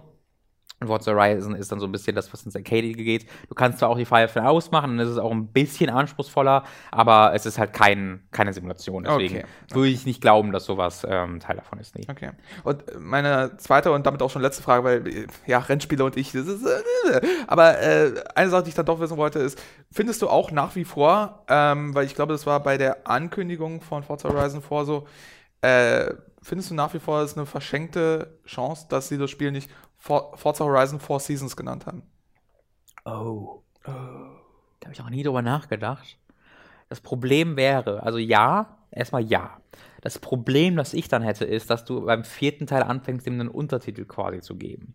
Weil es würde ja quasi den Job, also das, das Logo sähe ja so aus, dann wäre ein Strich da drunter, dann würde das Seasons stehen. Bin ich mir ziemlich sicher, wenn sie das machen würden. Unter Umständen, ja. Ähm, und das hasse ich. Wenn ein Spiel nach vier oder fünf Teilen anfängt, Untertitel zu machen. Hat zum Beispiel Halo auch gemacht. Es gibt Halo 1, 2, 3, 4 und dann gibt es Halo 5 Guardians. Und das, das, das, stimmt doch nicht. Halo 1 heißt Combat Evolved. Stimmt. Aber in, stimmt, in Deutschland heißt Kampf um die Zukunft. Du hast recht, dann zählt das eigentlich nicht. Dann haben sie es in 2, 3 weggelassen, dann 4 auch und für 5 kam es wieder. Äh, aber das finde find ich seltsam, wenn sie, wenn die, wenn die, die Nummern plötzlich weglassen oder Untertitel hinzufügen oder plötzlich mit Nummern loslegen. Aber grundsätzlich hast du recht. Hauptsächlich das, also das Wortspiels wegen. Also das, ist, das ist dann. Kann, kann, kann man seine Abneigung gegen sinnlose Untertitel zugunsten eines sinnlosen Das ist gerade Wortspiels das, ist, was ich gerade nachdenke, weil ich meine, meine Liebe für sinnlose Wortspiele sind, ist sehr groß. Ja. Mein Hass für aber Untertitel, die aus nichts kommen, ebenfalls. Deswegen, das muss ich mal abwägen, ähm, was da stärker ist. Ja, auf, äh, auf jeden Fall sollten sie es nicht nennen äh, Forza Horizon Sonne Mond Winter. Horizon Sun. Aber Sun geht sogar gut. Forza Horizon. Oh Gott. Hm. Äh, es, es wird nicht besser. Ähm, du hattest keine Spiele, über die du reden wolltest, oder? Hattest Nee, weil ich nichts aktuelles. Ich habe in letzter Zeit die Gelegenheiten genutzt, um ein paar alte Spiele nachzuholen. Oder was heißt alte? Äh, Spiele, die ich in den letzten Jahren nicht so wirklich, äh, zu denen ich nicht gekommen bin. Unter anderem South Park Fractured Patrol. Ähm, Zusammenfassung: spielerisch besser als der erste Teil, erzählerisch nicht besser als der erste Teil. Ist okay. Ja. Macht Und du spielst gerade auf deinem Kanal The German Guy auf Twitch äh, Vampire The Bloodline. Äh, so, so heißt das Spiel. Vampire the Bloodline. Naja, Vampire sind ja oft Deutsche. Ja. Ähm, und äh, können dann die, äh, also die, die offiziellen Untertitel merken sie sich nicht, weil das ist Englisch. Das heißt, sie sagen dann einfach Vampire. Ja. The Bloodline. Ich Richtig. das wäre auch ein besserer Name. Und, und auch The Maskerade ist da auch noch. Das finde ich immer zu viel. Mas wenn, wenn irgendwo steht The Masquerade, denke ich an so einen französischen Ball, äh, wo dann Leute mit Masken sind. Äh, Vampire ist halt. Mhm. Und, und französische. Bälle kann Robin halt gar nicht. Ne? Nee, also, ich finde Vampire The Masquerade passt nicht zusammen. Auch hier bin ich dafür, The Masquerade bitte löschen. Nur Vampire The Bloodline bitte. aber was hältst du von Vampire The Bloodline Seasons? das finde ich sehr gut. Aber wie heißt das Spiel nochmal? Vampire The Masquerade Vampire the Masquerade Bloodlines. Bloodline, sowas. Genau. Äh, weil, weil Vampire the Masquerade ist das Szenario Ja, ja. Und dann Bloodlines ist das Spiel, das, also dieser Ableger. Ja, äh, spiele ich gerade. Ähm, das ist nicht das von Not, das, sondern das ist das alte von Torika von 2004. Das richtige Vampirspiel. Ja, das ist das von 2004, das, was die Source Engine vor Half-Life 2 benutzt hat. Immer noch weird, das war aber. revolutionär damals. Ne? Das ja. einfach so ein Source Engine-Spiel erschienen. Es, es, war auch revolutionär, unfertig und verbuggt, ja. ähm, aber äh, es gibt, es ist gerade letzten Monat ist der neueste Fanpatch erschienen, weil mhm. seit das Spiel rauskommt, äh, gibt's es ist eine ziemlich faszinierende Geschichte. Ich weiß nicht, ob du das so auf dem Schirm hast, aber. Ja, ich, also ich weiß, dass die Fanpatches gibt, aber mehr. Ja, ähm, äh, dann äh, ist, ist eine Sache, mit der man sich mal beschäftigen könnte, weil äh, die werden nicht ganz alleine, aber hauptsächlich von einem Typen gemacht. Mhm. Und das ist ein Chemiker von der Universität München. Der heißt Werner Spahl. Und der macht seit über zehn Jahren. Hast du gerade gedoxt? Macht, macht diese, ist bekannt. Okay. So. Und äh, mit dem werden auch ab und zu Interviews geführt. Der macht seit zehn Jahren diese Fanpatches, weil. Das ist ja geil. Ähm, und ja, nee, der ist. Äh, oh, du willst. Ich finde, du hast mir gerade alle Informationen gegeben, um mir sein Leben komplett vorzustellen. Ein Chemiker, in der Universität München, der in seiner Freizeit Fantasy Vampire macht. Ich habe gerade wirklich das Gefühl, ich kann mir sein Leben komplett vorstellen. Das ist interessant. Das ist so, ah ja, der wohnt da, so sieht das aus, wo er wohnt. Das macht er, wenn er dann zu Hause kommt. Ich kann mir so richtig sein ganzes Leben gerade vorstellen. Das, das, das ist gut. Nee. äh, ebenfalls, wir haben super viel Spaß mit Vampire, weil es einfach ähm, so notorisch unfertig ist war und so, aber es ist. Ein super ähm, geiles Spiel. Es ist was? Es ist ein super geiles Spiel. Ja, es ist, es ist halt äh, erzählerisch, macht unheimlich viel, äh, unheimlich starke Sachen und äh, ist immer noch witzig und so weiter. Also, falls ihr Bock habt, da mal reinzugucken, guckt mal auf meinem Kanal vorbei. Wir haben da äh, bislang sehr, sehr viel Spaß. Genau. Ich, ich weiß nicht, ich bin gerade in so einer, in so einer äh, nostalgischen Retro-Stimmung auch so ein bisschen, was äh, auch dazu führt, dass ich ich habe dir vorhin einen Film gesagt, von dem du meintest, oh ja, da, das können wir ja auch bereden. Genau, da kommen wir auch gleich zu, auf jeden ja. Fall. Aber vorher muss ich noch ein Spiel bereden. Äh, nämlich Transference. Wir? wir? müssen leider tatsächlich. Transference, äh, ist das das mit den großen Robotern? Das Transference ist das Speichersystem von Hideo Kojima. Ah. Transference hieß es. Nee, Transference ist äh, ein äh, neues Spiel von Ubisoft ähm, und mit was sie in Zusammenarbeit mit einem Entwickler namens oder einem Produktionsstudio ist eigentlich eher namens Spectravision gemacht haben. Das ist das Produktionsstudio von Elijah Wood. Dadurch wurde das damals ein bisschen bekannt, weil Elijah Wood quasi im Ankündigungstrailer äh, äh, mit dabei war. Ähm, und Transference äh, ist ein boah, kein Horrorspiel, sondern eher so ein Mystery-Thriller. Also du erschreckst dich schon ab und zu, das ist vor allem gruselig, aber es ist jetzt kein so wow, Erschreck-Ding, sondern es ist eher so, oh, es ist, ich bin scared. So, es ist konstant so eine unangenehme Atmosphäre. Äh, Ego-Perspektive komplett, erscheint für PC, PS4, Xbox One. Äh, und auf dem PC und auf der PS4 hat es äh, VR-Support, mhm. äh, was ich als interessant finde. Also es ist ein Spiel, was du auch in Nicht-VR wunderbar spielen kannst, äh, was aber äh, in VR nochmal eine ganz andere Wirkung entfaltet natürlich, weil halt so ein Spiel, wo du eine Ego-Perspektive gruselige Gänge durchstreifst, ähm, ganz gut wirkt im, in, in, im Virtual, in der virtuellen Realität. Ähm, Spiel, hab ich, da habe ich mich sehr drauf gefreut. Also ich war auf der Gamescom dort zu Besuch, habe mir da den Anfang, die ersten, weiß ich nicht, Viertelstunde angeguckt. Äh, es erschien auch eine Demo, ähm, die geht etwa zehn Minuten. Das ist aber, also das ist eine eigene Demo, die nichts mit dem Spiel zu tun hat selbst, äh, sondern es ist eine Prequel-Story quasi, äh, was ich sehr cool finde. Mhm. Ähm, und da habe ich mich dann deswegen sehr drauf gefreut. Und es ist, es ist nur okay, leider Gottes. Das hat A damit zu tun, dass es zu kurz ist, um seinen Potenzial zu entfalten. Mhm. Ich habe überhaupt gar nichts gegen kurze Spiele. Ich liebe kurze Spiele. Äh, ich habe aber hier das Gefühl, dass die Geschichte mehr Zeit gebraucht hätte. Äh, es ist nämlich anderthalb Stunden lang, dieses Spiel. Und äh, da, die Geschichte währenddessen habe ich immer so voll mitgenommen, aber dann hört es einfach auf. So, und es hat jetzt nicht, es nicht keine große Revelation, auf der es hin, auf die es hinarbeitet. Es hat am Ende, es hat keinen Endpunkt, so wirklich, du sagst so, oh krass, Credits, es muss ja noch nicht mal ein Twist sein, einfach irgendwie ein cooler Punkt, wo man sagt, okay, jetzt habe ich was erfahren oder irgendwie einen guten Schlusspunkt gefunden. Nee, es hört dann einfach auf. Es mhm. ist einfach zu Ende. Äh, und das finde ich sehr, sehr schade. Äh, aber während diesen anderthalb Stunden, die ich gespielt habe, hatte ich sehr, sehr viel Freude dabei. Also es hat ein ganz cooles spielmechanischen Rahmen hat's bekommen. Du bist halt vor allen Dingen in einer Wohnung unterwegs. In der Wohnung von einer Familie, äh, Eltern und ein Kind. Äh, kind ist so ein, weiß ich nicht, würde ich sagen, so 10, 11-jähriger Junge, 12-jähriger Junge. Äh, und du startest äh, in einer, also quasi in der Realität, sage ich mal. Also du bist nicht wirklich in der Realität, sondern die, du bist halt in irgendeinem Computersystem drinne. Ich will, ich will jetzt nicht zu genau werden, weil halt, wie Okay. gesagt, das Spiel ist nur eineinhalb Stunden lang und hat dann, ich will jetzt nicht zu viel spoilen davon. Aber du bist halt in so einer, innerhalb dieses Spielwelt auch in einer Art virtuellen Realität drin, Mhm. wo du erstmal quasi so eine Wohnung betrittst, was so, ein, so eine neutrale Darstellung dieser Wohnung ist. So sieht die einfach aktuell aus. Leergeräumt, so sieht diese Wohnung aus. Äh, und dann besuchst du diese Wohnung und erkundest sie aber in drei unterschiedlichen Varianten, nämlich quasi in jeder Variante, wie eines der Familienmitglieder diese Wohnung sieht. Mhm. Ähm, also quasi, wie sie ihre Emotionen dann auf diese Wohnung projizieren. Äh, du hast halt so einen Wissenschaftler-Dad, der ähm, recht, äh, tech, also sehr auf, auf Technik aus, immer ist so ein sehr so ein Workaholic. Das heißt, dass, da ist diese Wohnung dann sehr so ja hoch technologisch, voller Gerätschaften, sehr kalt aber auch. Ähm, und dann hast du aber auch die Mutter, die, wo ich jetzt nicht sagen will, was mit der ist, aber du hast den Sohn, was du auch am Anfang siehst, der halt einfach ein sehr eng, ein ängstliches Kind ist und sich alleine fühlt, was halt dann ein bisschen mehr in dieses Horror-Ding geht, ne? Weil du, weil das ist alles sehr in, im Roten und alles ist voller Zeichnungen, wo irgendwie das Kind irgendwie so dunkle Figuren an die Wand malt. Wie gesagt, das hat, das hat ja alles, alles nicht wirklich gemacht, sondern es ist einfach, wo sie versuchen, den Geisteszustand und die Emotionen dieser Figuren auf die Wohnung zu projizieren. Das finde ich super cool. Das ist eine coole Idee. Das ist wirklich eine coole Idee, weil du dann auch, also manchmal hast du halt ich, unterschiedliche Gegenstände, die jeweils darum liegen, aber manchmal hast du halt auch die gleichen Gegenstände, die einfach anders dargestellt werden. Zum Beispiel ein, ein Familienfoto, wo das, äh, dass du dann einmal in quasi der neutralen Variante siehst, aber wo du dann auch siehst, wie die jeweils die Person dieses Familienfoto sehr anders darstellt, wo die Person jeweils steht, wie das Gesicht ist und so. Ähm, das ist super interessant. Und du kannst halt ähm, über einen Lichtschalter äh, zwischen äh, immer zwei unterschiedlichen hin und her wechseln. Nicht immer, sondern es ist, es ist alles linear. Also es ist jetzt nicht so, dass du völlig frei jederzeit zwischen den drei hin und her wechselst, sondern zwischen welchen dieser Welten hin und her wechselst, ist quasi von dem Stand der Story abhängig. Äh, und dann wechselst du halt jeweils von einem zu anderen und musst halt so Rätsel lösen. Ähm, was gleich am Anfang des Spiels passiert, was ein Beispiel ist für ein Rätsel, ist, dass du in der Küche bist und da ist ein Radio.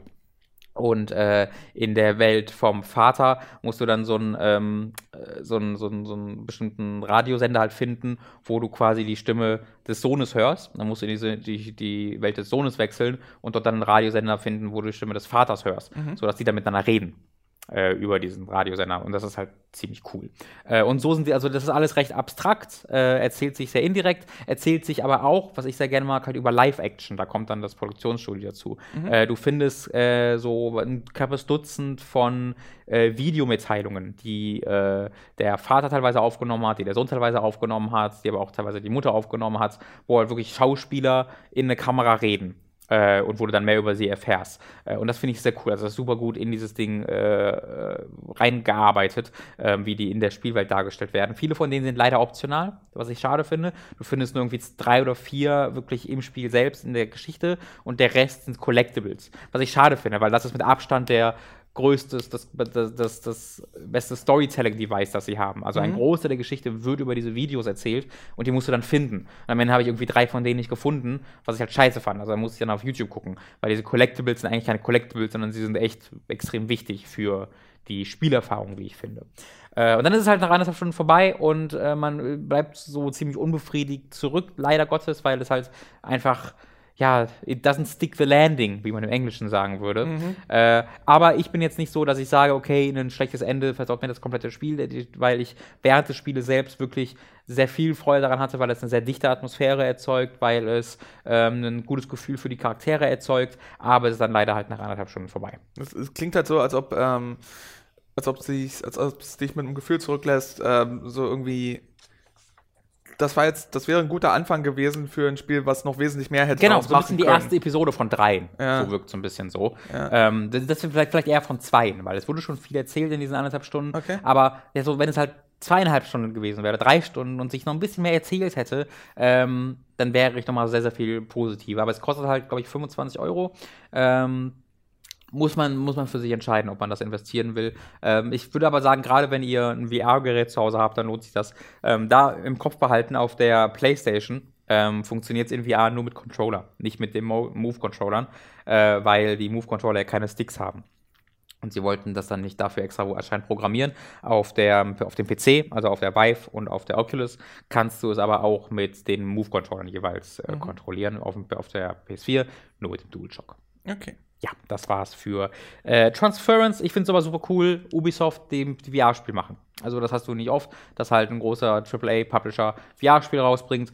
Deswegen lohnt sich das, glaube ich, auch schon äh, zu supporten, wenn ihr da Interesse dran habt. So, jetzt habe ich erstmal genug geredet, äh, denn der äh, Leo hat einen Film geguckt, äh, einen nachgeholt, einen Film. Ja, nee, Äh, nicht nachgeholt. Ich habe ihn schon mal gesehen. Ach, du hast ihn schon mal gesehen. Aber, Okay. aber es ist 15 Jahre her oder so. Also ich hatte den tatsächlich auch erst vor zwei Jahren oder so das erste Mal nachgeholt, vielleicht auch vor vier Jahren, ist ein bisschen her, glaube ich schon, nämlich Akira. Leo, erzähl mir ein bisschen was über Akira.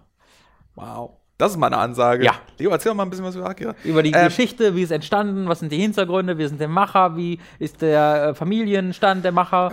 Äh, Akira ist einer von diesen japanischen Zeichentrickfilmen. Er ist ziemlich gut. Ein sehr guter Anfang. Äh, Zeichentrickfilm Awesome ist vielleicht eine Serie, die man machen Er, könnte. er, genau, er, er basiert, basiert auf einem, einem dieser japanischen Comics. Ähm, Basiert der auf dem Manga? Ist das Ja. so? War es nicht umgekehrt? mh, soweit Nee? ich weiß nicht. Okay. Also Ja, ich soweit ich, mich weiß, war Manga zuerst und Okay. äh, Manga ist auch nochmal deutlich ausführlicher, äh, ausführlicher, so betont man Worte, ähm, deutlich ausführlicher als äh, der Film. Aber die Sache ist die, entweder ihr kennt Akira und dann gibt's wenig, was ich euch äh, darüber erzählen kann, weil zu Akira ist äh, seit 1988, als der Film rausgekommen ist, eigentlich alles erzählt worden. Ähm, falls ihr Akira nicht kennt, dann hoffe ich, dass äh, ihr ihm eine Chance gebt und es nachholt. Der Anlass, warum ich es geguckt habe nochmal, war, es ist kürzlich auf Netflix Deutschland ist der Oh, Film cool. euch gelandet. Äh, weiß nicht, ist jetzt noch nicht so lange her und ich habe halt wirklich nicht mehr gesehen, seit ich äh, ein Teenager war und das ist bei einem so alten Sack wie mir lange her, lange damals. War kurz nach dem Krieg, äh, der Krieg, der in Akira dargestellt wird. Ähm, Du, warst ja Akira- noch, du hast ja noch aktiv im Vietnamkrieg gekämpft, muss man Äh, ja auch mal kurz sagen. Das ist, äh, ich, ich, ich, ich persönlich war noch, ähm, ich war in einem der Lager, wo die Achterbahn war. Ja, du warst, Ja, bei, du, du warst Teil der Vietcong, Achterbahn. Äh, Ja, und äh, wir, wir wollten immer, wir wollten immer die Wasserrutsche, aber wir haben immer nur die Achterbahn bekommen und äh, auf der anderen Seite, ich habe mich hinterher mit anderen Veteranen unterhalten, die hatten dann wiederum die Wasserrutsche, aber niemand, niemand war glücklich. Ist Krieg. Krieg ist die Hölle. Jedenfalls, Ja, das, ähm, das ist der Grund, warum der Vietnamkrieg leider so tragisch war, ja, das ist, äh, wow. Jedenfalls, lass uns dieses Thema nicht weiter, ähm, äh, weiter vertiefen. Äh, Akira. Akira ist ähm, äh, einer der einflussreichsten äh, Anime-Filme ever. Ja. Und äh, das liegt unter anderem ähm, nicht nur an seiner hervorragenden Qualität, das ist ein, ein nach wie vor sehr, sehr äh, ästhetisch überwältigender Film. Äh, es liegt unter anderem auch an dem Zeitpunkt, äh, zu dem er erschienen ist, weil das war der Moment, in dem sich ähm, Manga und Anime gerade im Westen so ein bisschen die Bahn gebrochen haben. Und Anima war, äh, Anima, hm? Akira war noch vor den, äh, vor vielen äh, Hayao, Hayao Miyazaki-Filmen oder sowas, einer von den Filmen, mit denen so, die so der Testballon im Westen waren, so kann eine große Anime-Kinoproduktion im Westen Fuß fassen. Und äh, die Antwort bei Akira war ein ganz deutliches Ja. Äh, der Film war immens erfolgreich. Und es ist immer schwierig, ähm, natürlich, alle wissen, dass der Film großartig ist und deswegen saß ich dann auch davor und dachte mir so, Mann, ich weiß, dass der Film großartig ist, ich weiß, dass ich ihn fantastisch fand, als ich ihn gesehen habe und sowas, aber momentan sehe ich ihn quasi wirklich nur noch durch die Nostalgiebrille. Ich sehe, also ich habe ihn konkret und akut nicht mehr vor Augen. Ja, ich ja. sehe keine einzige unverfälschte Szene zu dem Ja. Film in meinem Kopf. Und deswegen war es für mich sehr interessant, äh, mir den Film tatsächlich nochmal anzugucken und rauszufinden, mh, ob der, ob das wirklich nur die rosarote Brille ist oder ob sich herausstellt, so, ja, okay, wir haben uns da doch merklich verbessert im Anime-Segment. Äh, kann aber im Nachhinein sagen, haben wir nicht so sehr tatsächlich. Also, ich meine, im, im Zeichentrickbereich, im, im, äh, sei es jetzt westlich oder Anime, äh, ist es sicherlich so, dass wir uns technisch weiterentwickelt haben und es gibt ja nach wie vor erstklassige Filme in diesem Segment, die, ähm, also sowas wie Your Name oder sowas, die, die, äh, die auch von, also die, die sowohl auf der, auf der ästhetischen Ebene für den Zuschauer als auch auf der technischen Ebene für diejenigen, die es umsetzen und sowas, äh, auch großartige neue Dinge bieten. Aber man kann sich Akira problemlos heute angucken und es als einen wirklich extrem schönen Film auch noch empfinden, weil es ist, das muss ein Sackstand gewesen sein, das zu animieren, eine Hand zu animieren und Mhm. Hand zu machen und so weiter und so fort. Aber es ist nicht derselbe Effekt, als wenn du, sagen wir mal, einen Live-Action Science-Fiction-Film aus den 80ern guckst und dann siehst so, oh ja, die Special Effects. Mhm. Nee, überhaupt nicht. Es ist ja, also die werden ja heute, es gibt natürlich heutzutage bei Anime ähm, viel CG, was noch mit Mhm. reinkommt. Nicht immer, aber schon viel. Ähm, das war natürlich damals nicht der Fall, aber abgesehen davon ist es ja noch größtenteils die gleiche Arbeit, die da vollbracht wird. Es wird ja immer noch handgezeichnet und dann, also das ist, glaube ich, ein sehr, sehr großer Vorteil von Anime. Du siehst zwar denn das Alter an, wegen der Qualität der Farben, also, das, also du siehst halt, auf, bei Akira weiß ich jetzt nicht, wie gut das ähm, remastered oder äh, ver- wiederveröffentlicht wurde. Ich weiß jetzt nicht, wie das qualitativ aussieht, aber bei vielen älteren Anime siehst du halt, dass die okay schon ein bisschen älter sind, einfach an der Bildqualität. Ja, also nichts, was mich gestört hat. Ich, Okay. ich, ich hab's, äh, ich saß da nicht davor und dachte mir, ah, hm, das ist jetzt ein bisschen blurry, unscharf, irgendwas in die Richtung, gar nicht. Ja, da spricht Äh, halt was super Interessantes an, nur ganz kurz, ähm, dass halt Filme, dass im Anime, Fil- im Anime-Sektor die Filme und Serien deutlich weniger altern. Du hast halt die Charakterdesigns, die deutlich altern, ja, aber aus einer technischen Sicht ähm, hat sich da nicht so unfassbar viel verändert, ähm, dass man irgendwie sofort sagen würde, das sieht jetzt schlechter aus. Nee, ähm, das, das auf keinen Fall. Und ich, ich, ähm, ich habe vor einem halben Jahr oder so, habe ich zum ersten Mal seit zehn Jahren oder sowas Ghost in the Shell wieder geguckt Mm. und ähnlicher Effekt. Ja. Immer noch, immer noch äh, ein völlig zu Recht wegweisender Film und immer noch mit so vielen, ähm, me- meine Überlegung ist immer, wenn ich diese Filme in den 80ern oder frühen 90ern oder sowas entdeckt habe, wäre ich halt wirklich mindblown gewesen, Ja. weil, weil was die animationstechnisch machen Mhm. Und was im Vergleich damals, wenn ich mir westliche Zeichentrickfilme oder Serien aus der Zeit angucke, hm, Ja. die waren oftmals eher ein bisschen zweckmäßiger, habe ich Klar. den Eindruck. Und hier war, glaube ich, äh, waren, ist die ästhetische Herangehensweise eine ganz andere gewesen und sowas. Und ähm, also rein auf der Ebene funktioniert es immer noch äh, hervorragend bei Akira. Ich habe mich äh, optisch war, war das ein Genuss, ein Fest Mhm. und so weiter. Ähm, erzählerisch ergibt es auch immer noch ähm, einen sehr, sehr, sehr schönen Happen.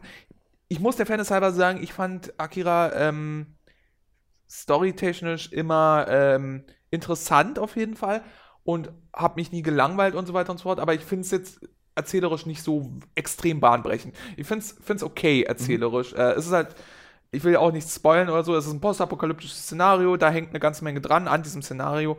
Ähm, Im Manga kommt noch ein Haufen äh, politisches Zeug dazu, das dann im Film nicht so ist. Ähm, und und im, im Film hast du halt, ähm, du hast eine sehr menschliche Ebene, du hast eine super, eine supernatural, äh, Superkräfte-Ebene, die äh, unterhaltsam ist und so weiter und so fort. Und gegen Ende, dafür ist Akira so ein bisschen berühmt geworden aus irgendeinem Grund, hast du auch noch so eine Buddy-Horror-Ebene, die den Film äh, auch ästhetisch sehr ausmacht und so. Ähm, das alles ist cool, das alles funktioniert auch nach wie vor.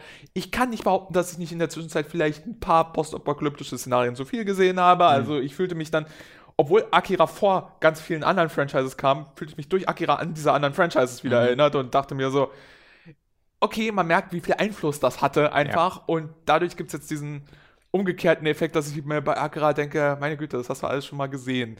Ähm, natürlich wäre das 1988 eine ganz andere Nummer gewesen. Aber ähm, es war, es war eine Freude. Der Film geht knapp über zwei Stunden und ich habe nicht eine Minute bereut. Äh, äh, soll auch nochmal betont werden, äh, Soundtrack ist ganz wunderbar. Übers Dubbing kann ich nichts sagen. Ich habe es japanisch mit Untertiteln geguckt, aber zumindest die deutschen Netflix-Untertitel Netflix Untertitel sind äh, gut, versteht man äh, alles hervorragend und so weiter. Ähm, ist eine Freude. Das Würdest du sagen, es ist das Citizen Kane der Anime-Filme? ich würde, ich würde noch weitergehen. Ich Ja. würde sagen, es ist das Event Horizon der Anime-Film. Wow. Was würdest du denn sagen, ist das Citizen Kane der Videospiele? Event Horizon the Game. Was würdest du sagen, ist das Citizen Kane der Filme? So, jetzt habe ich dich. Ah, Ich- äh, ich da gibt es so viele gute Kandidaten. Ich, ich komme gerade drauf, weil ich habe letztens, ich weiß, du hast neu- letztens Citizen Kane gesehen. Ich, nee, nee, das habe ich tatsächlich noch nie gesehen. Ach so. Ähm, ich habe gerade erst einen Artikel, das war sogar auf einer großen, ich glaube, es war GameSpot oder sonst irgendwas, wo wirklich eine Überschrift war. Ich habe nur die Überschrift gesehen und wollte mich halt übergeben. Irgendwie ist, ich glaube, es war vielleicht Metroid Prime oder irgendwas, ist Spiel XY das Citizen Kane of Gaming. Und es ist halt, das ist halt wirklich ein Artikel, den ich nur bei Clickhole oder Point and Clickbait sehen will, weil es als Parodie ist und nicht bei einem ernsten. Vielleicht war es auch Parodie. Ich habe nur in die Überschrift gesehen, wie gesagt, und dachte mir so, Alter, nein, ähm, das kannst du wirklich nicht mehr machen. Weißt du, woran mich, das erinnert mich an einen alten äh, Simpsons-Gag, wo ein Autoverkäufer zu, zu einem Automodell geht, der Canionero, und sagt, der Canionero ist der Cadillac unter den Autos. das ist so, wie, oh Mann, ey. Das, das war wirklich für mich so, dass, wenn ich jetzt, wenn ich Filmjournalist wäre, würde ich, hätte ich schon längst mal einen Artikel gemacht, was der, was das Citizen Kane der Film. was ist das Citizen Kane der Film? Nein, ähm, also äh, Akira ist ich würde sagen, es, es, es gehört so ein bisschen zur Anime-Allgemeinbildung mit dazu, wie auch Ghost in the Shell und wie äh, einige der Miyazaki-Filme oder sowas. Das ist so eine Sache, die sollte man schon ihrer, ihrer Wirkung wegen kennen, mhm. damit man das einordnen kann und so. Ähm, das ist so, als wenn man sich, das ist so, als wenn man sich für Stand-up-Comedy interessiert und dann kennt man aber George Carlin nicht oder Jerry Seinfeld nicht oder irgendwas. Das, das sind so Sachen, wenn man, wenn man das Aktuelle bewerten will, dann mhm. muss man ein bisschen sich mit der Geschichte beschäftigen. Ja, Oder würde ich sagen, ist Akira eine dieser Sachen, die man nicht auslassen sollte. Würde ich zustimmen, ja. Und äh, darüber hinaus ist es aber eben nicht nur, nicht nur so ein Fundstück irgendwo in der Bibliothek, von dem man sagen würde, ja, ich verstehe, warum ich mir das jetzt angucken musste, aber, sondern es ist auch wirklich immer noch ein sehr, sehr genießbarer Film. Sehr, mhm. sehr cool, äh, unterhaltsam. Und ähm, man muss ein bisschen man muss ein bisschen eine Affinität für das haben, was dann auch spätere, ich sag jetzt mal, ähm, härtere Anime-Stoffe äh, versucht haben, dieses, was einem so ein bisschen den Magen umdreht. Ne? Also einerseits das Body Horror und andererseits dieses sehr desolate, teilweise mhm. sehr nihilistische. Äh, das klingt in Akira auch durch. Also ich sag mal, wenn ihr äh, Evangelion komplett durchgestanden habt, müsst ihr euch jetzt keine Sorgen machen, da kriegt ihr auch Akira durch. Aber ähm, man muss eine Affinität dafür haben. Wenn ihr stattdessen nur euch verzaubern lassen wollt von Anime zum Beispiel und nur Chihiro mögt oder so, oder Totoro, dann ja, dann ist es vielleicht nicht. Das ist halt ein sehr anderer, anderer Film. Dann lieber zu Evangelion greifen. Das, das ist dann. Das, das, aber zu Evangelion greifen ist eine Sache, die ich sowieso immer empfehle. So, also klar, ja, also, gerade wenn ihr einfach nach was so, äh, Positiven. Ja, so was heiteres, was, Lebensbejahendes. Genau. Das, ist genau das, genau. wofür man. Gerade, also lasst am besten eigentlich die Serie weg und guckt nur End of Evangelion. Nur, nur, die, nur die Anfangsszene im Krankenhaus und dann macht ihr den Film aus und wisst Bescheid. Ja. Ähm, ich habe ebenfalls noch einen Film geguckt, ähm, denn ich war am. Ähm, Montag, glaube ich, in einer Presseverführung ähm, zum neuen Halloween-Film. Mhm. Und äh, dann, das ist ein Sequel. Der neue Halloween-Film ist ein Sequel ah, zum ersten Halloween-Film. Du hast vorhin versucht, es mir zu erklären. Ja, da komme ich, ich, komm ich auch sofort noch drauf. Und deswegen habe ich mir dann äh, den allerersten Ursprungs-Halloween-Film von 1974, glaube ich, oder so. Äh, ich glaube, aus der, aus der Zeit zumindest ungefähr. Da habe ich mir den endlich mal angeguckt, weil habe ich nie gesehen, ganz allgemein. Du hast gerade gesagt, Kontext sollte man sich mal, äh, so, also die Kontextualisierung der, des Genres ist nicht unwichtig, wenn man halt neuere Werke in diesem gleichen Genre bewerten will. Und ich bin halt ein ziemlich großer Horrorfan, habe aber so ziemlich keinen der alten Horrorklassiker gesehen. Es ist egal, ob wir da von äh, Halloween reden oder von Freitag der 13. oder von ähm, Nightmare on Elm Street, mhm. äh, die, die George Romero-Filme, habe ich alle nie gesehen.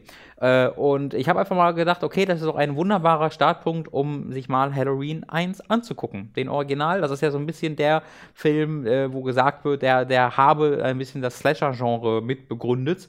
Kann ich jetzt nicht selbst sagen, ob das stimmt, dafür kenne ich mich zu wenig aus, aber ich weiß zumindest, dass das darüber erzählt wird. Und jetzt würde ich mal kurz genau äh, kontextualisieren, wie diese Halloween-Reihe funktioniert. Äh, um Here we go. Welche Rolle, weil ich kann noch nicht viel, also ich kann noch nicht über den neuen Halloween-Film reden. Der hat bereits, ähm, also die Reviews sind bereits draußen, es bekommt ganz gute Reviews, aber aus irgendeinem Grund haben wir gesagt bekommen in Deutschland, dass wir erst äh, nächste Woche darüber reden dürfen weiß nicht wieso.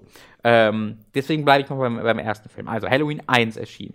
Dann erschien Halloween 2, dann erschien 3, 4, 5, 6. Halloween 3 ist aus dieser ganzen Nummer raus, weil Halloween 3 hat nämlich versucht, aus Halloween eine Anthologie-Serie zu machen, wo die Filme nichts miteinander zu tun haben sollten. Deswegen hat der Film inhaltlich keinerlei, also überhaupt gar nichts mit Halloween 1 und 2 zu tun. Hat den Leuten nicht gefallen, deswegen sind sie mit Halloween 4 wieder zurück zu Michael Myers gegangen und ist ein Sequel zu Halloween 2. Halloween 5 ist ein Sequel zu Halloween 4 und dann kam Halloween The Curse of Michael Myers, wo sie gesagt haben, jetzt haben wir keine Nummer mehr dabei. Es ist aber trotzdem Halloween 6, was ein Sequel zu Halloween 5 war. So. Dann, Halloween 6 hat alles kaputt gemacht, weil er so offensichtlich nicht gut war. Äh, dann gab es eine lange Pause. Und dann kam, ich glaube, es war so 1994, 93, 95 ungefähr, kam Age 20, Halloween 20 raus, was ein Sequel zu Halloween 2 war, was Halloween 4, 5, 6 ignorierte und stattdessen direkt nach Halloween 2 weitermachte, wieder mit Jamie Lee Curtis auch. Äh, also ein, äh, das 20 steht für 20 Jahre später und gleichzeitig wollten sie auch, dass da H2O steht, weil Wasser, obwohl es nicht mit Wasser ist, komisch. Komischer Titel. Also da kam dann Age 20 raus. Dann kam Halloween Resurrection raus, was ein Sequel zu Age 20 und damit auch zu Halloween 1 und 2 war, was aber ebenfalls Halloween 4, 5 und 6 ignorierte. Dann kam Halloween raus, was ein Rob Zombie Remake von Halloween war. Dann kam Halloween 2 raus, was das Sequel zum Remake von Halloween ist, was aber nicht das Remake von Halloween 2 ist, sondern ein eigenes Sequel zum Remake von Halloween ist. Ihr könnt es nicht sehen, aber alle Körperöffnungen an meinem Kopf bluten. Und alle. Jetzt kommt schließlich Halloween, was ein Sequel zu Halloween ist. Was Halloween 2 3, 4, 5, 6, alles, also was alles ignoriert, außer dem ersten Resurrection, Halloween. alles ignoriert zwischen Halloween 1 und jetzt. Sozusagen. Genau. Der aber aus irgendeinem Grund ebenfalls Halloween heißt, das heißt, er hat den gleichen Namen wie den Film, für den er ein Sequel ist, nämlich Halloween. Damit ist er jetzt auch der dritte Film, der Halloween heißt, oder? Das ist der dritte Film, der Halloween heißt, genau. Das Original, ein Remake und ein Sequel.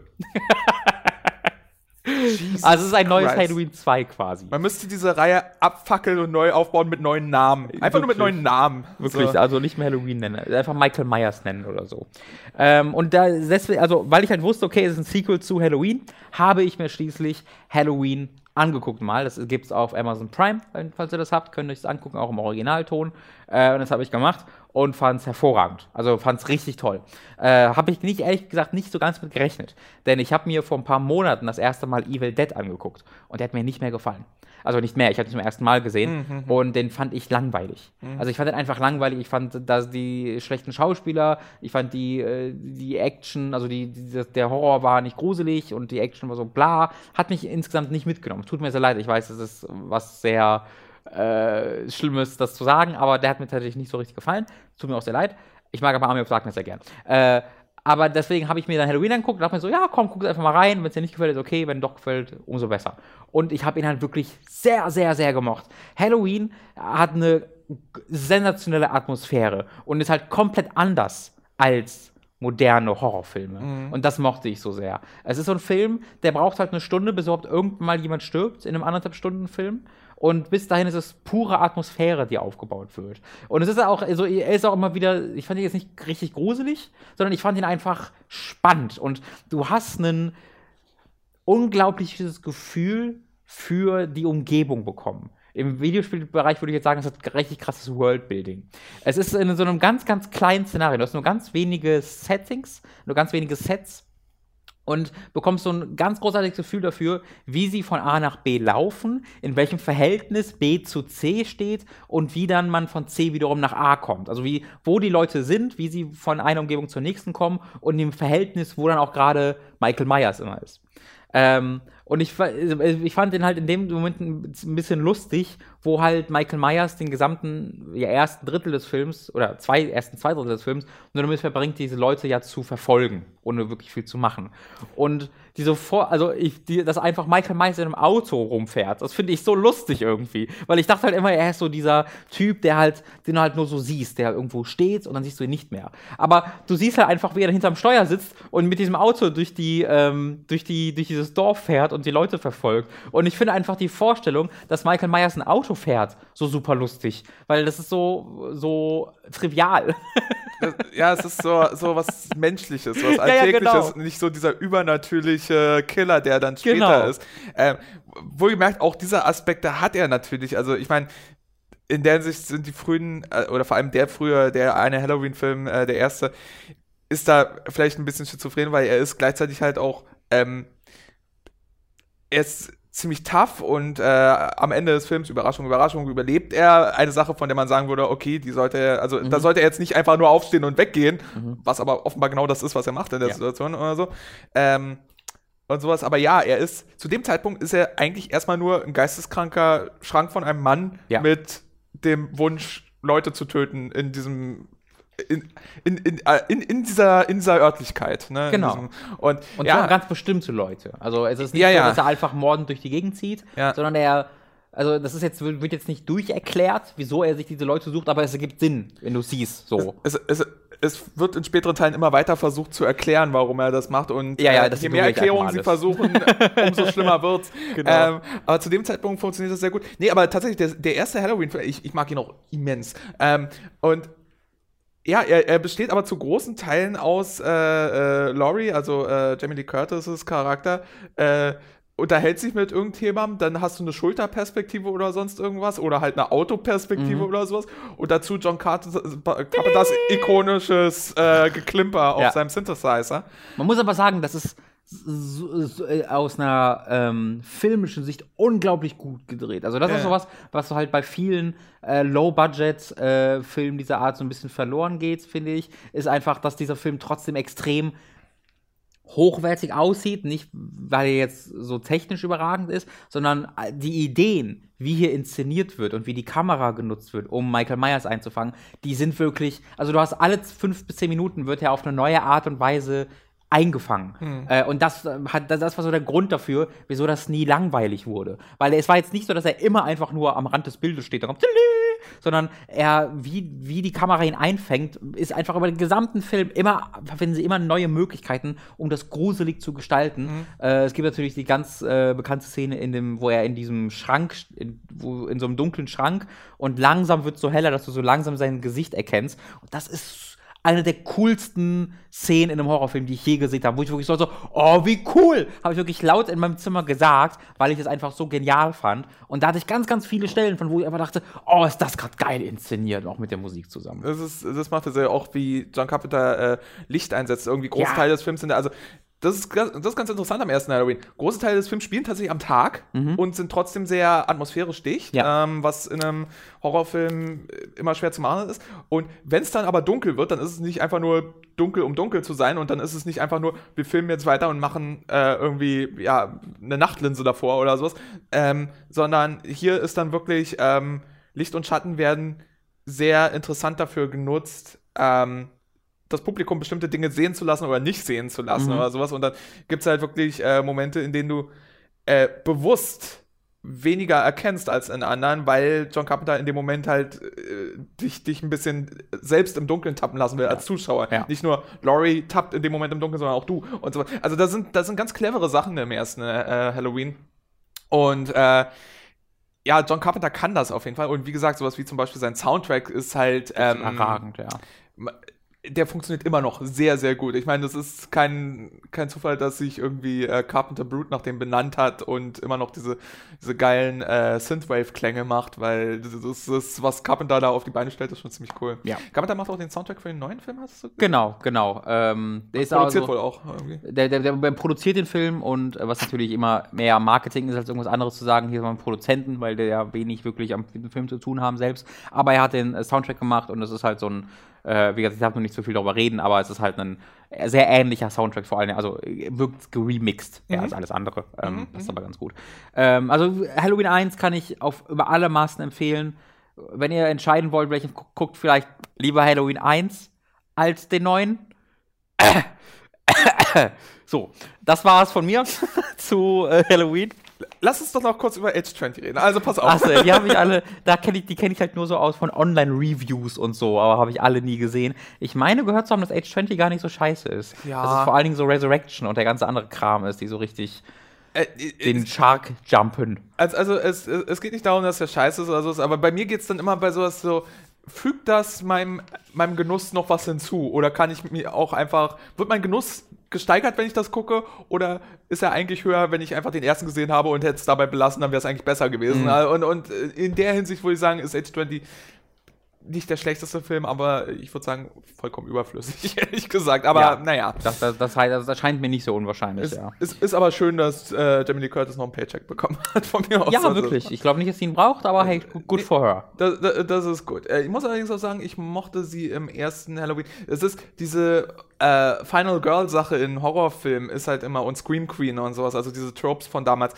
Ähm, Die, die, die es dann zu dem Zeitpunkt ja noch nicht gab. richtig, die erst etabliert wurden und so. Aber ich finde, mit Jamie Lee Curtis hat man da am Anfang schon äh, ein sehr positives Beispiel dafür gefunden, weil, äh, also, Laurie ist ein, ist ein ganz guter Charakter in der Hinsicht und Jamie Lee Curtis ist halt es gibt Gründe dafür, warum die hinterher noch eine Schauspielkarriere hatte und andere mhm. Scream Queens das vielleicht eher nicht Ja, haben. und auch andere Schauspieler in Halloween, weil die Nebendarsteller sind teilweise richtig scheiße. Also der hat so zwei Freundinnen und eine von diesen Freunden, die kann einfach absolut nicht schauspielen. Das ist unglaublich, wie scheiße die ist. Ähm, fand ich da nicht so richtig schlimm, weil, wie gesagt, ich fand den Film jetzt selten so richtig krass wirklich gro aktiv gruselig, sondern eher einfach atmosphärisch dicht, weil ich sehr mochte, es gab gar keine Jumpscares. Also es gab, ich habe zumindest keinen Jumpscare bemerken können, was ich sehr, sehr mochte, was vielleicht aktuelle Filme, vielleicht auch in einem Franchise, vielleicht auch sehr aktuelle Filme in einem Franchise äh, sich ein bisschen zu Gemüte führen sollten, dass Jumpscares nicht so einfach das Nonplusultra sind. Das mochte ich sehr. Wenige Jumpscares, es gibt mal irgendwie einen oder so, aber der dann eher so, es gibt, es gibt halt einen,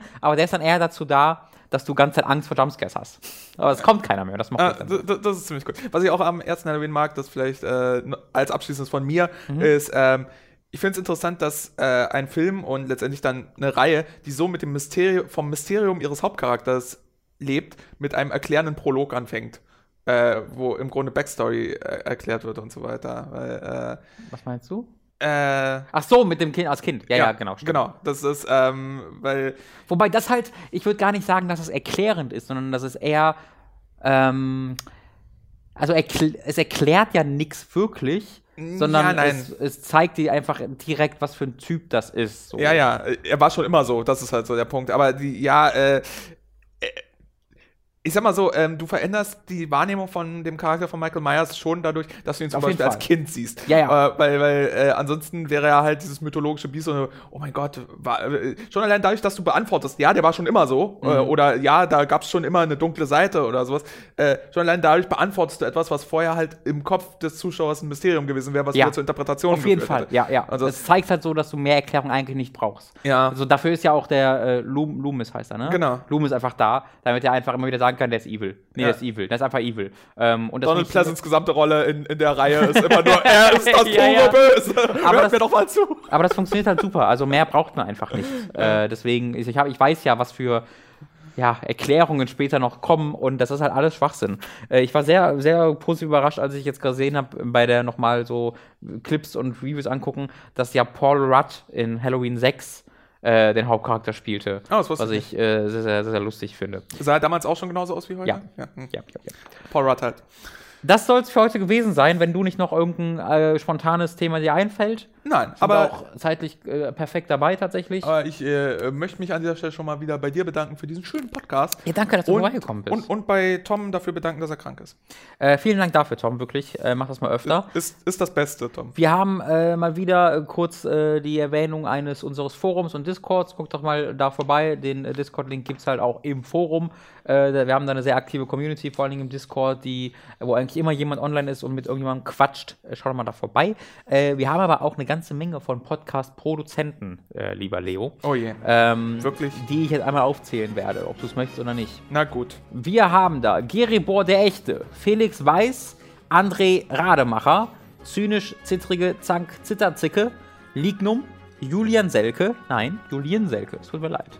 Nuritz, Michael mit Grünkohlwesen und außerdem auch Numenon, Numemon, Markus Ottensmann, Geribor das Plagiat, McLovin 008, Julia Marinic, Jan Lippert, Simon Dopicai, Sebastian Diel, Rose New Dawn, Lennart Struck, Christian Hündorf, Dagoon, Günni, Tom sagt immer Günni, es könnte aber auch Guenni sein. Bin mir nicht sicher. Des Weiteren Beat Chicken Tricked, Didi, manchmal auch bekannt als Hauke Brav, der aber eigentlich wie folgt heißt, Lisa Willig.